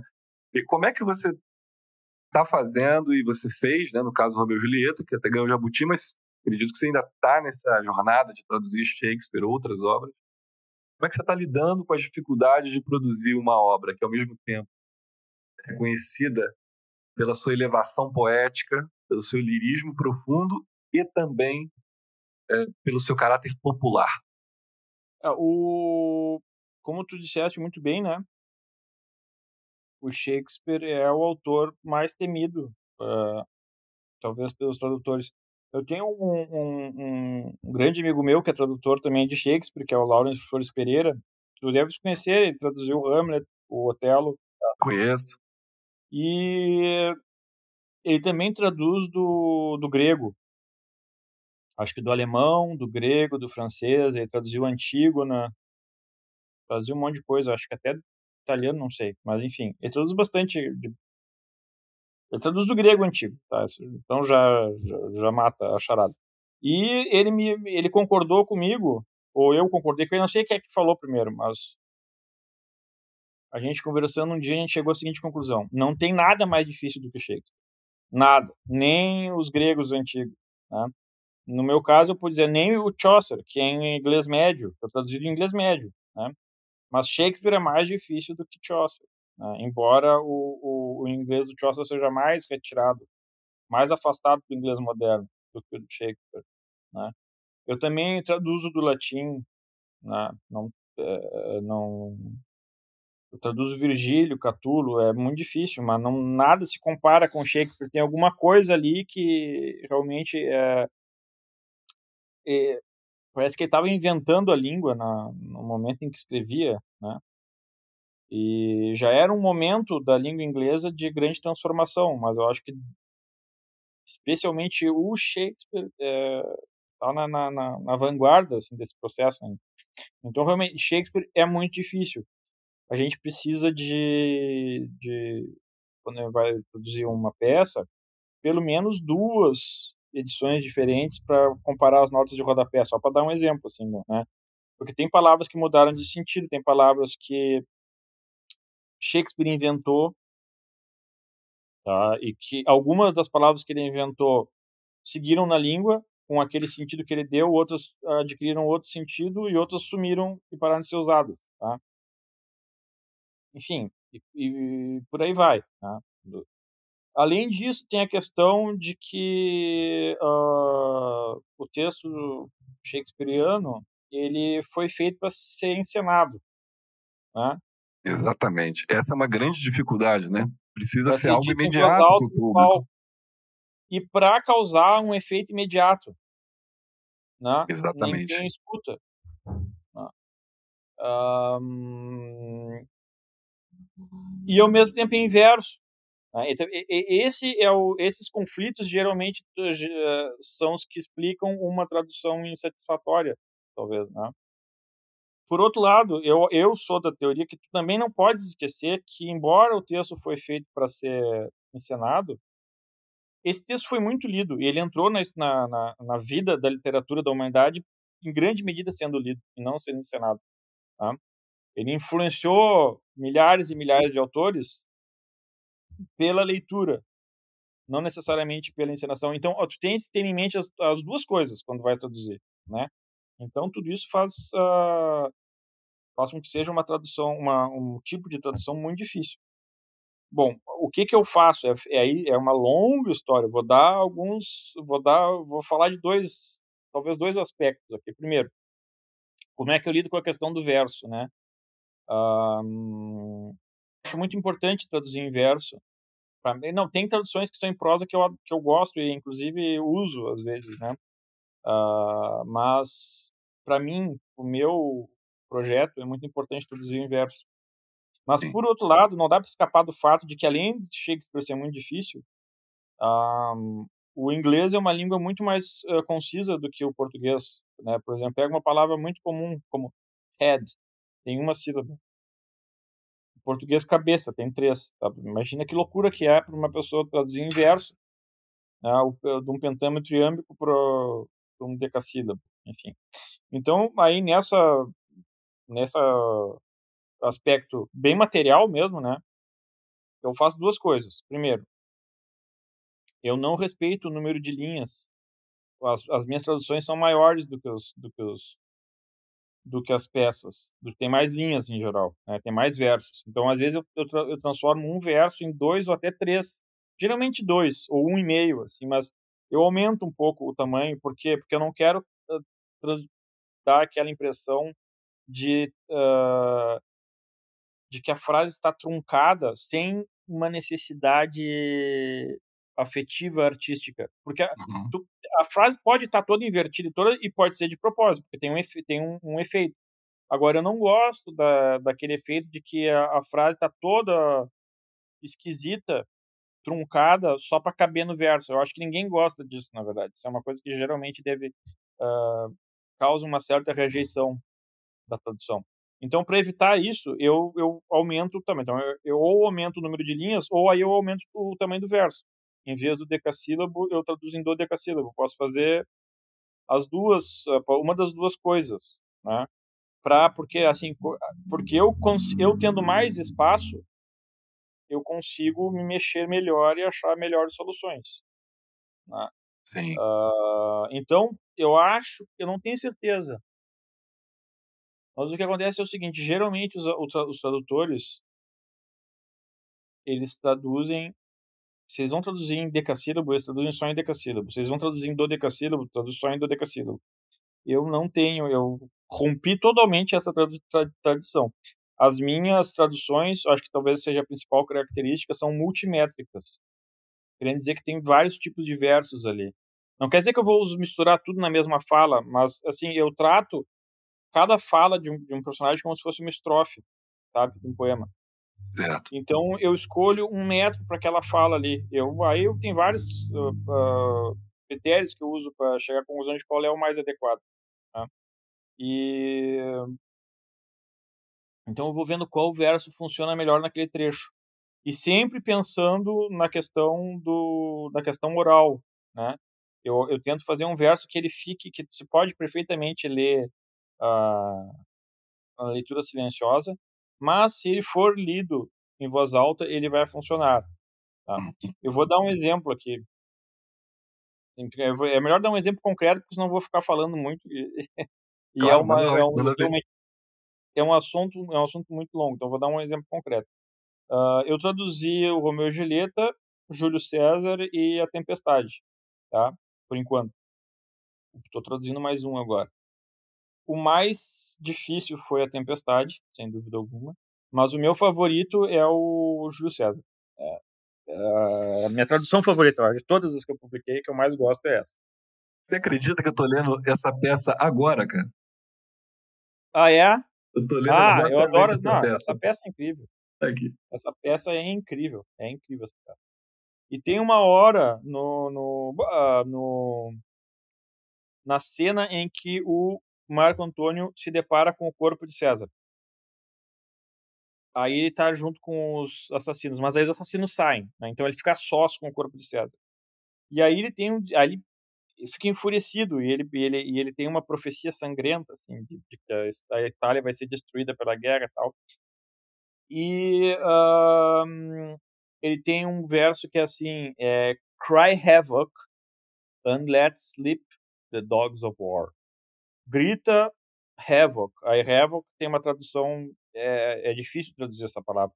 Havoc era, era aquilo que os comandantes gritavam na batalha quando eles queriam. Estavam dizendo para o exército de, de põe, põe, põe abaixo a cidade. Uhum. Destrói tudo, queima tudo. Tá? And let sleep the dogs of war. E solta os cães da guerra. Bom, no, no início eu traduzi mais literalmente.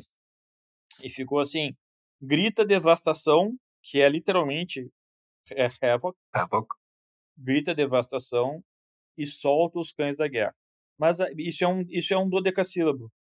Então, todo essa, essa, esse trecho do Marco Antônio era em dodecassílabo, tá? Para encaixar esse verso aí. Mas aí eu ficava numa. Não sei o que está acontecendo aqui que eu não consigo dizer esse verso em voz alta, porque aí o que, que eu fiz? Eu fui, aí, mas por outro lado, o, o, tradutor de Shakespeare tem essa vantagem que eu vou dizer agora. Eu peguei os filmes, né? Peguei os filmes, as adaptações cinematográficas dessa peça que são duas. É, um, numa delas é o Marlon Brando, que faz o, o Marco Antônio, e na outra é o Carlton Heston. As duas são muito boas. E aí eu assisti essa cena várias vezes, e cada um, e eu me dei conta de que quando eles falam uh, esse verso, eles dizem, os dois faziam a mesma coisa. Cry havoc! Eles davam uma ênfase muito grande naquela primeira sílaba. Havoc! and let sleep the dogs of war. Entendeu? Havoc and let sleep the dogs of war. E aí eu pensando nisso, eu me dei conta, claro que isso é um grito de batalha. A sílaba tônica tem que estar tá mais no início, não pode estar tá no fim. Então, uh, grita devastação. Quando chegou no final da palavra, já acabou a batalha, já foram embora. Entendeu? Tá? A, a sílaba tônica estava lá no fim. Então eu fui mexendo, mexendo, até eu consegui fechar em grita matança e solta os cães da guerra. Não vê a diferença. Grita devastação e solta os cães da guerra. Grita matança e solta os cães da guerra. Por que, que tem tanta diferença? Porque em matança a sílaba tônica está mais perto da boca. E por isso parece mais um, um grito de guerra. Porque num grito de guerra não pode esperar muito para chegar na sílaba mais forte. Entendeu? Sim. Isso tudo eu me dei conta assistindo, vendo atores, né, dizerem essa fala, e aí eu mudei, aí ficou e, e, aí o verso acabou virando um decassílabo, e por isso toda essa fala do Marco Antônio é em decassílabo. Porque eu testei, inclusive na frente do espelho, até eu achar o, o tipo de fala certa. Então, esse tipo de, de, de, coisa acontece muito traduzindo Shakespeare. Outra coisa é que é a seguinte: uh, às vezes a linguagem é, é difícil. Às vezes, uh, pode não estar tá entendendo tudo que está sendo dito, mas uh, emocionalmente tu podes captar, entendeu? Então essa é uma outra coisa que eu também uh, faço questão de fazer.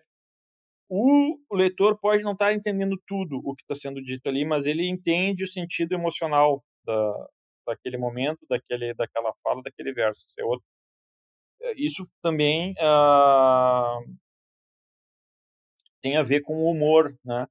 porque o humor, uh, especialmente o tipo de humor que o Shakespeare usa, que são, é um humor com trocadilhos, né? tem muito a ver com, a, com as palavras mesmo, né, em cada língua. E, e como eu não queria que o leitor tivesse que ir para a nota de rodapé para achar para entender a piada, porque aí é nada mais sem graça do que uma piada que explica, pior ainda na nota de rodapé. Então eu reinventava as piadas, entendeu? eu usava a mesma ideia, assim, como o trocadilho geralmente tem um duplo sentido, né? Uh, um deles geralmente é sexo, aí o outro é alguma outra coisa, digamos peixes, como aparece na, tem no início da, do Romeu e Julieta. Então eu faço uma, uma, uma piada, um trocadilho que tenha esses dois sentidos, mas, mas no caso eu mudei o peixe, né? Uhum. Uh, entendeu? Você, Chico, você concorda com, com aquele ponto de vista que diz que não existe, na verdade, tradução só existe o original, que na verdade o que existe são versões, uma espécie Eu, de criação. Concordo plenamente.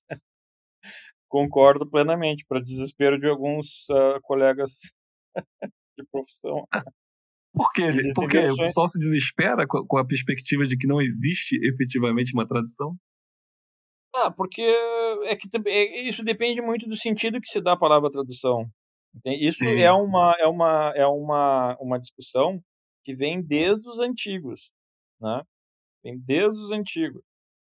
O, o uh, quem é esse agora? Acho que era o Horácio que dizia, né?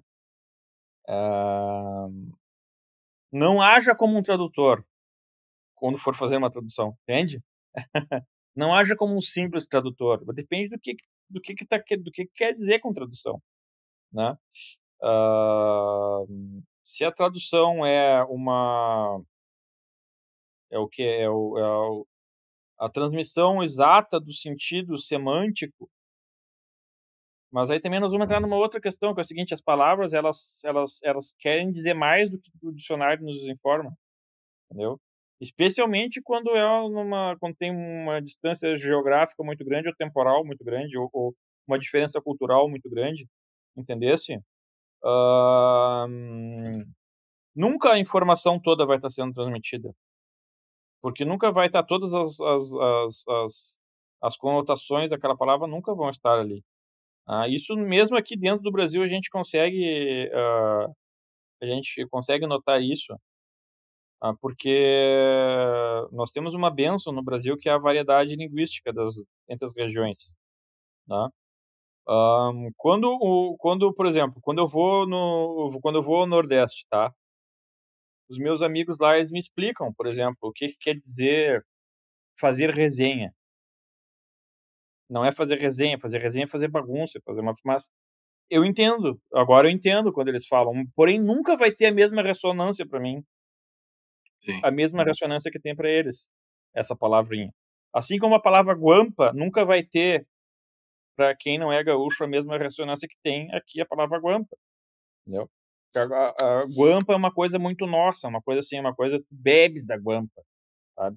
A gente brincava com guampinha quando a gente era pequeno, né? Então, é, é, todas essas coisas, elas, uh, elas importam numa tradução, importam na, na tradução, porque as palavras elas carregam mundos consigo, né?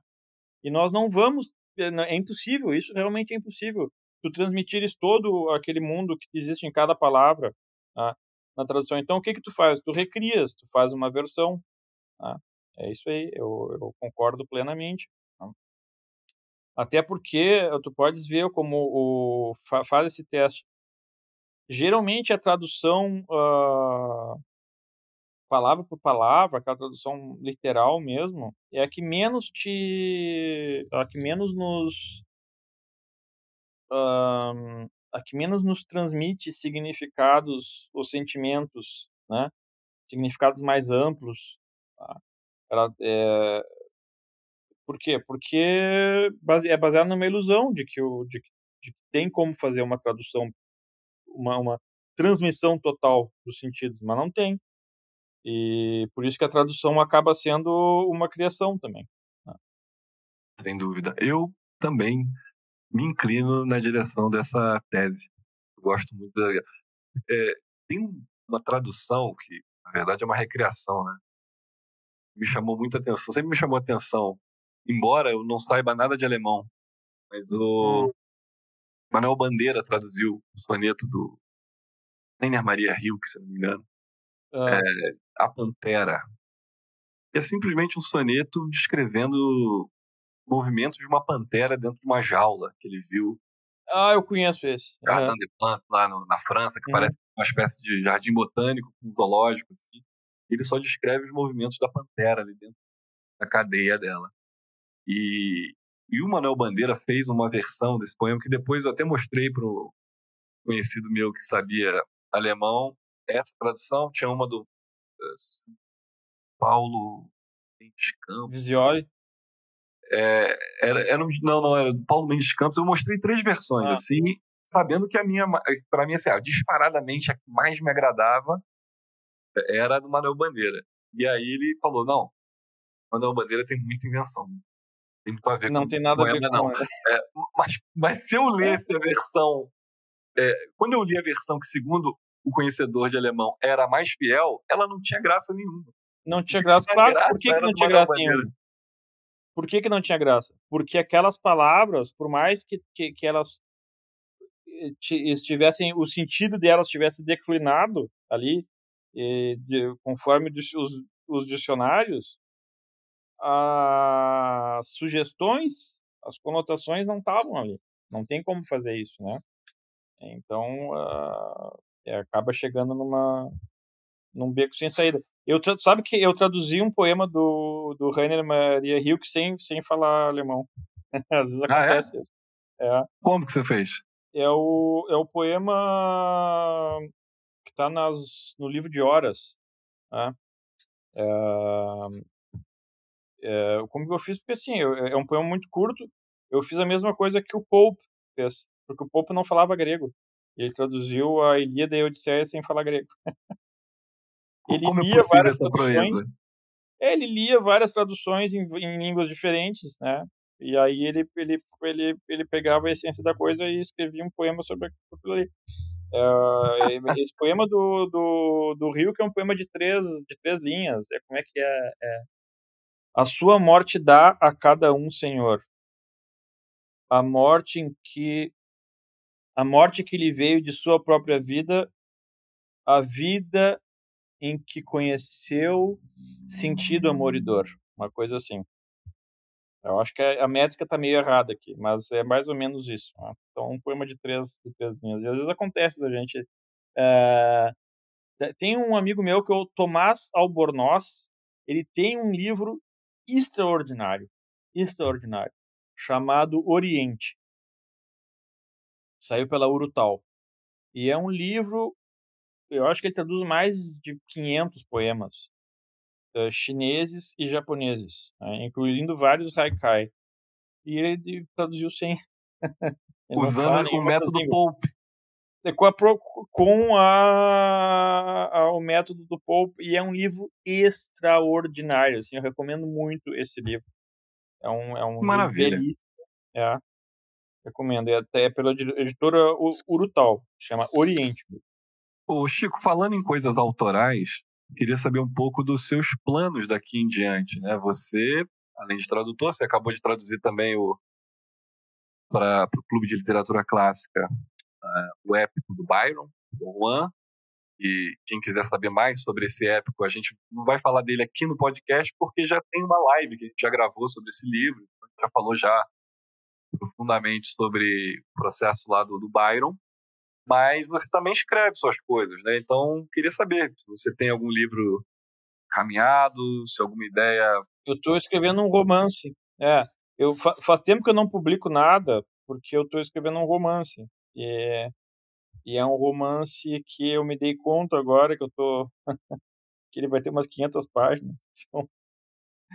Então, tá, você pode tá... falar o, o, tema do romance, o, sinopse? É, não posso falar muito, é porque não é porque não queira, é porque eu acho que dá azar. Mas é, o tema ele envolve. Não, eu não vou falar. Eu não, não vou falar fala. porque eu vou demorar para escrever esse livro. E, e se esperando. eu ficar falando, alguém pode roubar minha ideia. Importante também. É, mas assim, ouro, eu né? posso dizer o seguinte: é um romance histórico e é passado em, em vários uh, vários lugares diferentes. Ele é passado, ele, ele é passado em Paris, em Londres, no Brasil, em Portugal e na e no Oriente, na virada do século XIX. É por isso que está levando tanto tempo, porque tá é, é, não é exatamente pesquisa é a palavra certa, mas eu acho importante ler a literatura da época feita naquele lugar antes de escrever alguma coisa passada ali, né? Então Uh, é, é, tá dando bastante trabalho e ele é estruturado uh, com base nos romances de aventura. Olha. Principalmente Conrad. Tá? É, do Conrad e, e, e mas ele, ele, tem inspiração nos meus uh, nos meus escritores favoritos daquela época, que é o Conrad, o Guy de Maupassant e essa de Queiroz e o Stevenson. Você tem algum, algum ritual, alguma mania, algum processo assim que se repete quando você está nesse processo ou, ou é natural quando pra você escrever? escrever? Exatamente, para escrever. Tá. Eu, para eu, você é sistemático escrever, ou não? Para eu conseguir terminar uma coisa, eu, mas aqui eu estou falando de, de ficção, de, de, da minha poesia. Sim. Eu tenho que escrever todo dia uma hora e meia. Não pode ser muito mais do que isso. Assim, se for duas horas já é demais, porque porque tu escrevendo uma hora e meia todo dia, em primeiro lugar, tu vai conseguir encadear uma coisa na outra, não perde o fio da meada. Mas, por outro lado, tu também não. O teu cérebro não tem aquela sensação de que ele já não sabe mais o que fazer. Né? Porque, geralmente, quando tu tá escrevendo uma hora e meia, tu tens a sensação de que tu ainda queres mais seguir escrevendo.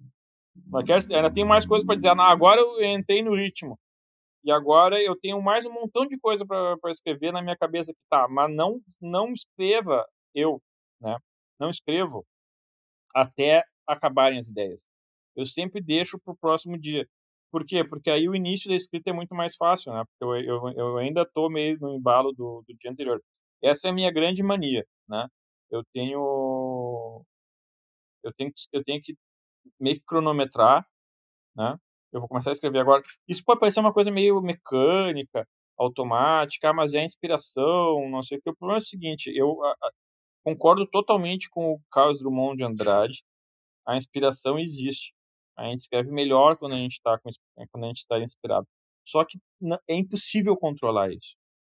Não tem como controlar. Às vezes a inspiração vem quando na cama, né? Hum. literalmente. Né? Às vezes algumas das melhores ideias que eu tive eu estava meio dormindo, eu tive que acordar para anotar. Né? No outro dia parece que não faz o menor sentido, né? É, é. Eu então não adianta, não adianta ficar esperando, entendeu? Então é, estabelece que vai escrever eu, né?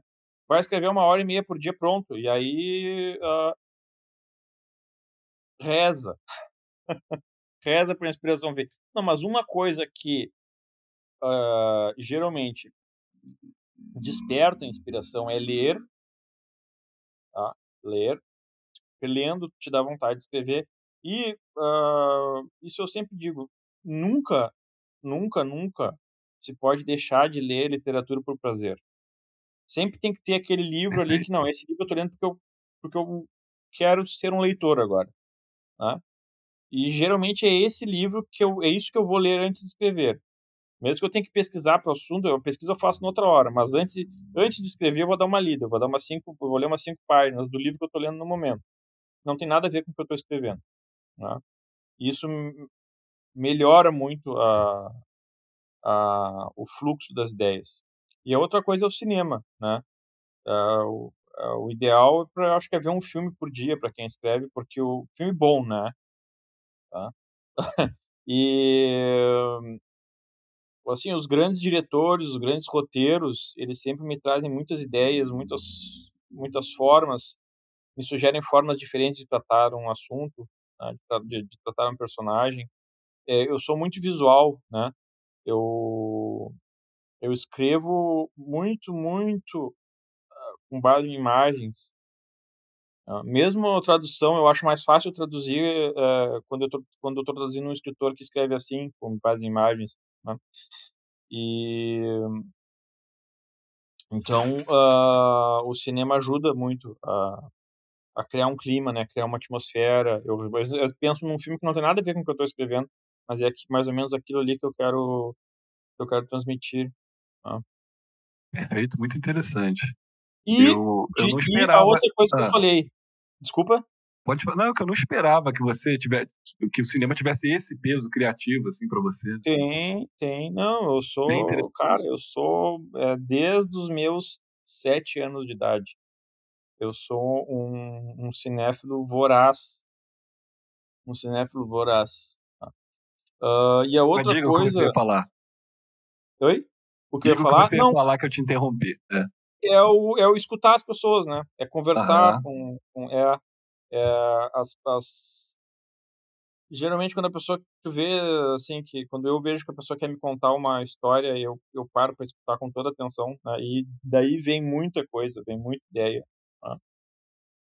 eu, eu diria Chico que parte considerável da esterilidade da literatura até para as pessoas né não só por aquele problema que a gente comentou no início dos jornais terem se desvinculado disso ter um instituição cultural espontânea para isso se difundir, mas um fator que eu acho muito importante para a decadência do interesse pela literatura é o fato dos escritores terem sumido das ruas.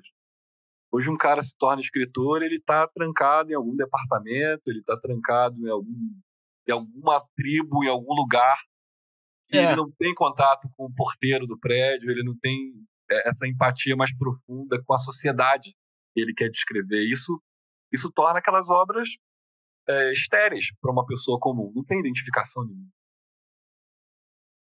É, o, o, essa,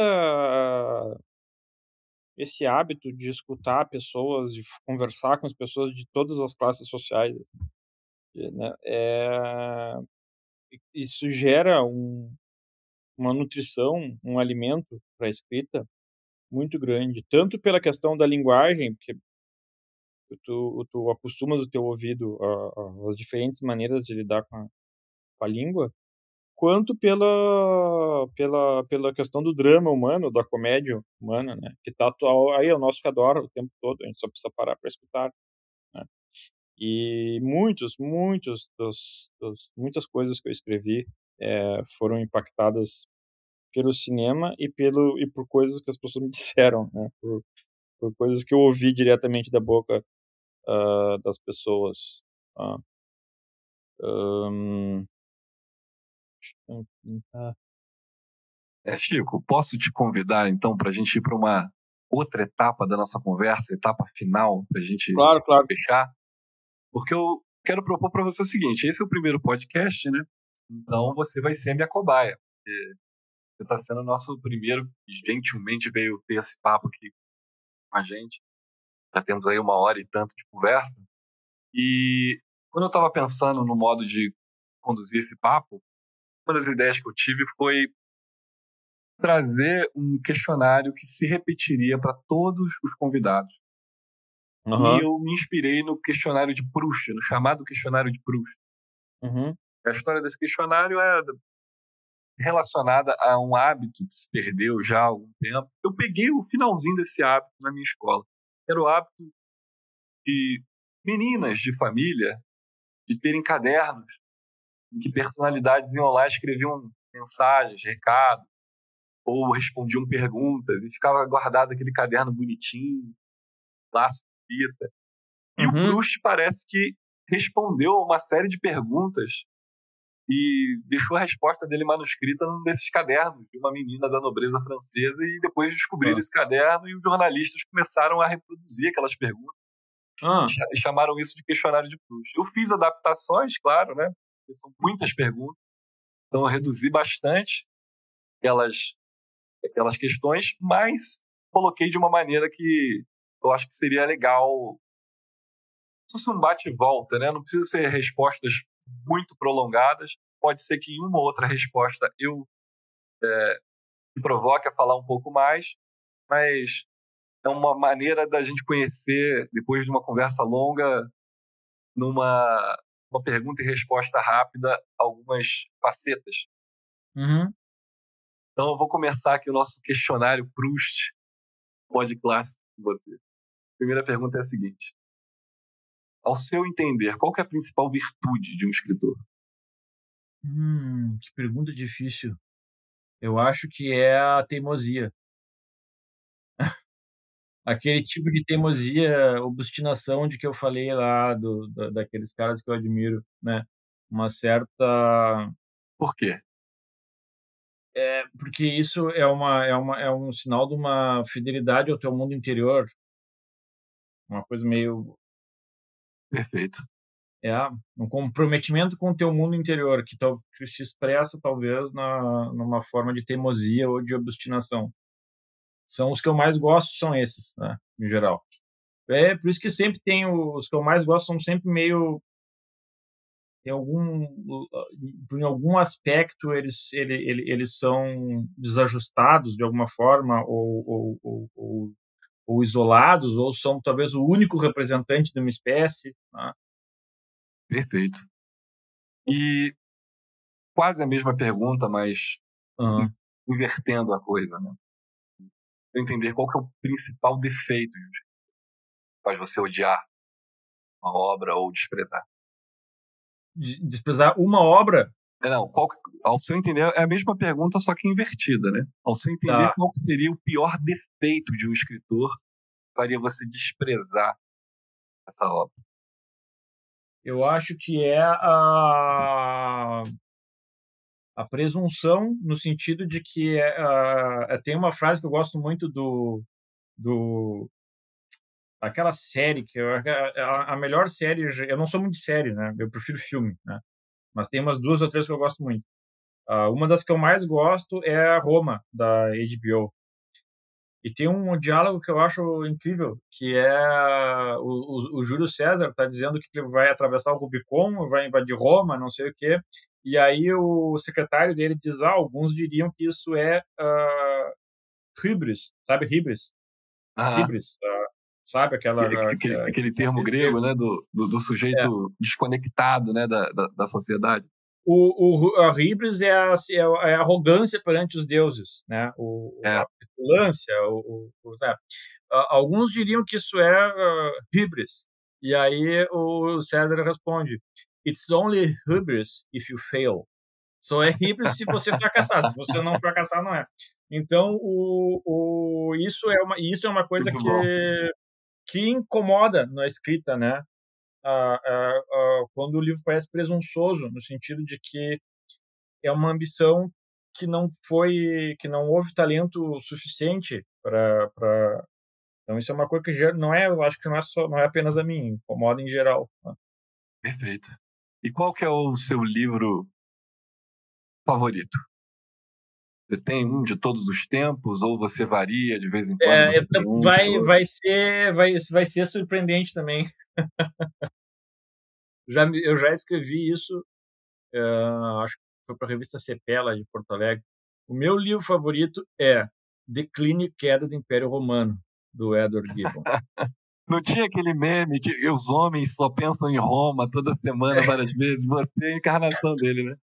Eu penso bastante em Roma mesmo. É, tanto que o meu livro favorito é o, é, é o livro do Gibbon.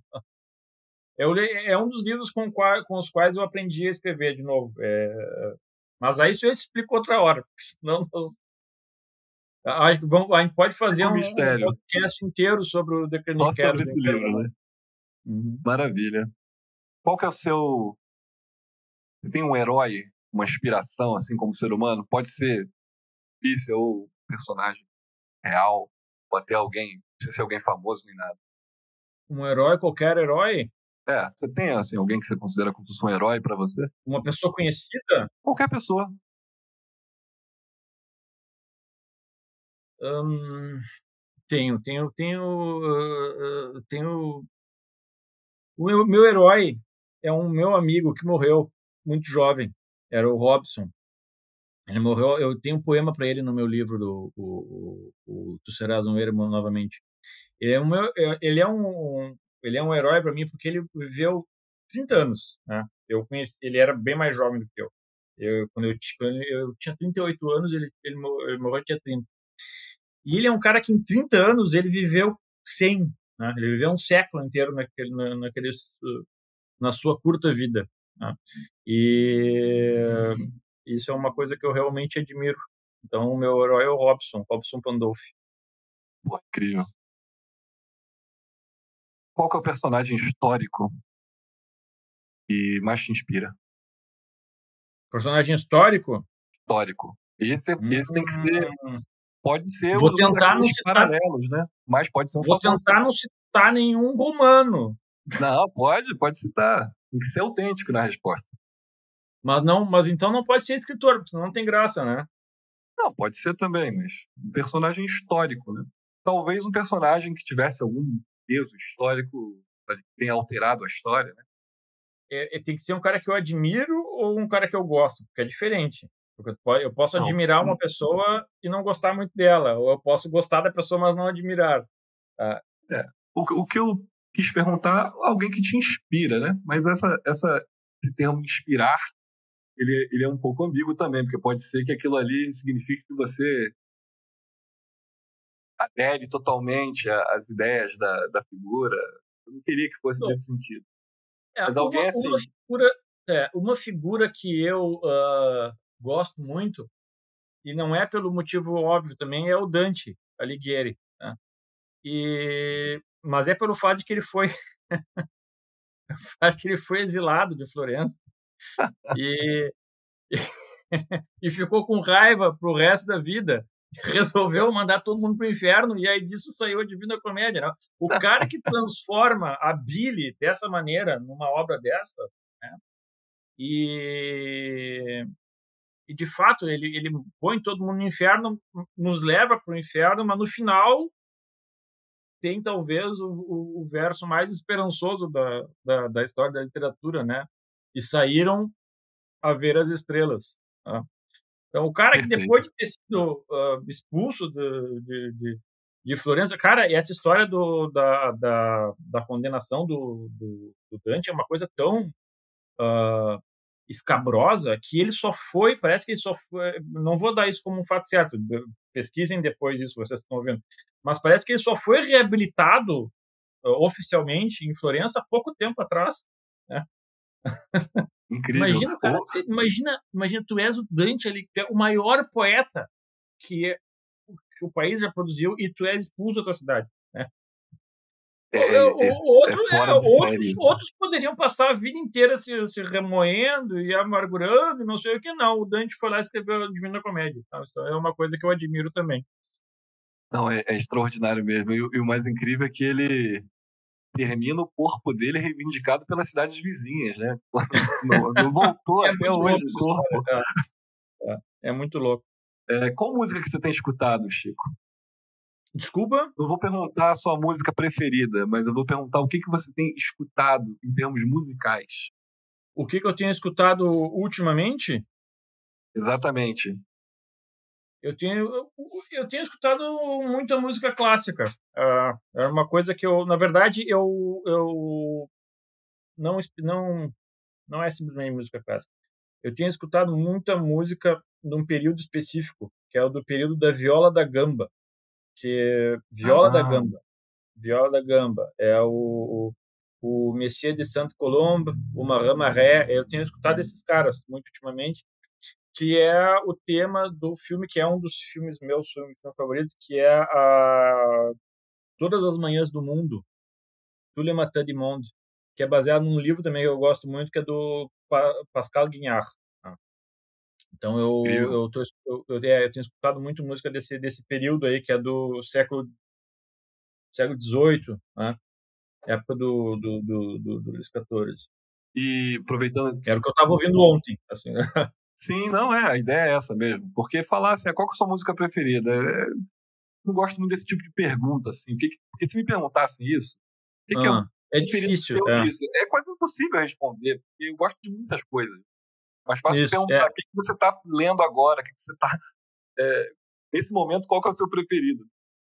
É, e aproveitar que você mencionou cinema, então vamos entrar um pouquinho nisso. Fala teu filme ou filmes é, preferidos da vida, assim? Será obra-prima? Ah, esse é simples. Esse, esse, esse, é fácil. Esse é fácil e, e, e, e muitas pessoas concordam comigo. O melhor filme já feito na história da humanidade é Lawrence da Arábia, do David Lean. Em, em, em, vários sentidos. É, é o melhor roteiro que já foi escrito e, tecnicamente, é o melhor filme já feito. Não tem a menor dúvida. Não tem a menor dúvida. Tá? É o melhor filme, tecnicamente, o melhor filme. E eu acho, sinceramente, que é o melhor filme que já existiu e nunca vai ter nenhum outro que se, chegue sequer perto dele. Tá? Então, essa, essa, essa é, é, é, uma pergunta fácil. Mas eu tenho uma lista de 200 filmes favoritos. Né? Agora, para mim, o melhor filme de todos os tempos. Não, eu acho que é bom até você ficar nesse, porque foi, foi um elogio tão eloquente que, que é bom deixar ele pairando. Assim, é, me fala uma coisa, qual que é o seu maior medo como um artista, um criador, ah, bom, o medo como artista, tá. É, é sem dúvida nenhuma uh, perder o talento, né? Perder o, o, para mim é sempre foi muito fácil escrever, né? Uh, sempre foi muito fácil fazer um verso. Uh, até eu acho um pouco eu, eu, eu, me sinto um pouco meio como uma espécie de farsante assim quando as pessoas elogiam nossa mas que conta bom essa tua tradução, tá? Gostei muito desse texto porque eu gosto muito de fazer isso, né? É meio como jogar bola, assim. E então, é, eu acho que eu estou um pouco enganando as pessoas porque as pessoas estão achando que eu estou fazendo um trabalho muito difícil. É difícil, mas é, o, eu gosto tanto que que o, o, o regozijo é maior do que o sofrimento. Né?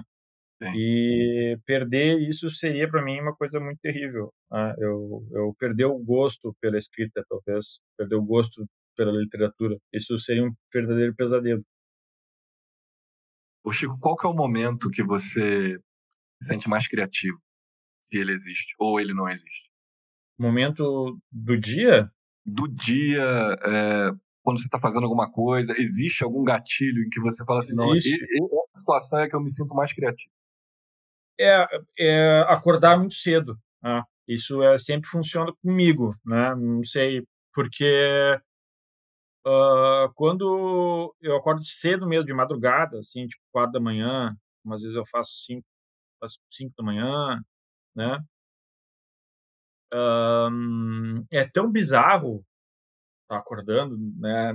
Quando tá todo mundo dormindo, o mundo tá despertando, né? Que talvez o teu cérebro ainda quisesse estar tá, tá dormindo, que dá uma certa sensação de surrealidade, né? De realidade, né? Isso me funciona mais para mim, mais ou menos como uma espécie de soco assim no cérebro e aí ele funciona. Então, uh, acordar muito cedo e escrever muito cedo é uma coisa que que desperta a para mim a criatividade. E tem uma outra coisa que pode parecer, como eu falei, eu falei para vocês, eu sou muito visual e ao mesmo tempo, é como eu te falei, eu tenho um problema nos olhos, né? Tenho um problema de, de fotofobia, de, de olho seco. Eu segui, tenho que andar de óculos escuros. As pessoas acham que é charme ou que é porque eu queria ser motoqueiro, enfim, mas é porque eu, eu sofro muito com, com, com a luz Porém, por outro lado, eu sou pessoa muito visual e uma coisa que me que influencia muito é o, o lugar onde eu estou escrevendo, né? Uh, eu gosto de escrever em lugar em lugares bem iluminados com luz do sol, não com luz natural. Então aqui vocês não estão, não tem como tu ver, mas eu estou do lado de uma janela, né? é onde o sol entra da manhã até a tarde e e quando chega no, no quando baixa o sol, eu já não consigo mais escrever. Eu não sou daquele tipo de pessoa que consegue escrever de noite. De noite, para mim, é muito, é muito sofrido escrever. Uh, eu gosto de escrever de manhã, bem cedo, quando o sol está nascendo, né? Tá, quando começa a, o mundo começa a se iluminar. E eu gosto de escrever muito de tarde também, quando está com aquele sol forte da tarde. E, meio que o, a escrita ela acompanha a luz do sol. Então, uma coisa curiosa que eu não consigo explicar muito bem por quê, mas uh, a, minha, a minha criatividade depende do, da luz do sol. Eu, não, eu, eu acho muito difícil escrever de noite. Eu gosto de ler de noite, mas eu não gosto de escrever de noite. Sim. É muito interessante, tem um simbolismo interessante nisso. É, é curioso, né? É, tem uns. Uh, eu não estou me comparando, mas, mas na, nas mitologias tinha um, uma espécie de guerreiro que era chamado de herói solar. Ele, os poderes dele dependiam do sol, da luz do sol. Quando o sol se punha, ele virava um mortal comum, é quando o sol estava não. É, tem outros que dependem da lua, né? Uh, mas assim, a lua eu gosto muito da noite para ler, né? Para ler, para conversar e para ter ideias, para ficar pensando assim de noite, né? Mas para sentar e escrever, eu preciso do sol, não sei porquê. Entendi. Perfeito. Perfeito, tá, tá bem respondido. Vamos partir então para as últimas perguntas agora, ah, nosso papo. É, eu queria perguntar o seguinte, para finalizar. É, qual que é, a, do seu ponto de vista, a sua realização artística mais importante até agora? O, Cavalo de Cronos, o, o livro de contos, sem dúvida. Um, o conto, meu conto favorito desse livro é o último, é o, o, o Sonho de Catão. E além disso, uh, um poema, que aliás esse poema está na, tá na internet, tem, tem mais de um lugar na internet. Tá? Está na minha página no Facebook, está na minha página no Instagram. Ele também está no, no, no Estado da Arte, se eu não me engano ele está em alguma outra revista, numas duas revistas, enfim. É um poema que as pessoas geralmente chamam de o poema do Pedro, mas na verdade o nome dele é Et Foras Floravit, que é a história da negação de Pedro, né? e do Uh, eu sempre achei muito curioso uh, o fato de que o Pedro tivesse cortado a orelha do, daquele cara, né, numa versão, numa, num dos evangelhos, depois tivesse negado três vezes e depois tivesse sido crucificado de cabeça para baixo por escolha própria. Então, nesse poema eu juntei as, as, essas três, esses três uh, relatos, né, e, e é um poema que eu me orgulho de ter escrito. Então, acho que são esses, esses são essa, o, o, o livro Cavalo de Cronos, tá? a melhor coisa que eu fiz até hoje, o, esse poema que eu acho que talvez eu considero melhor até do que, do, do, do, do, que, os, do, que, os, do que os meus contos, enfim. E, uh, a, claro, mas Aí nas traduções é difícil, viu? A minha favorita, como eu te disse, é a menos conhecida, que é do, que é do Júlio César. Essa é a, é a tradução do meu coração. Né? Júlio César. Mas talvez a melhor de todas seja ainda a primeira, que é o Conto da Cantuária. Maravilha. Chico, queria encerrar aqui agora nosso papo, foi excelente. É, você foi o primeiro convidado dessa primeira temporada do podcast. Queria ter até mais tempo para a gente conversar mais aqui, mas a gente também, tudo, tudo tem que ter um início, meio e um fim, né? E acredito que a gente vai ter outras oportunidades, outros momentos de continuar conversando e só me chamar. ideias que eu aprendo muito conversando contigo. Eu tenho certeza que muita gente também aprende demais ouvindo as suas ideias. Muito obrigado, Chico. Eu que agradeço, só me chamar que eu volto. Abraço para todo mundo. Maravilha. Obrigado.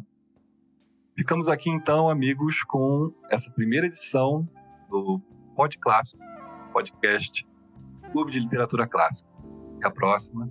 Um abraço.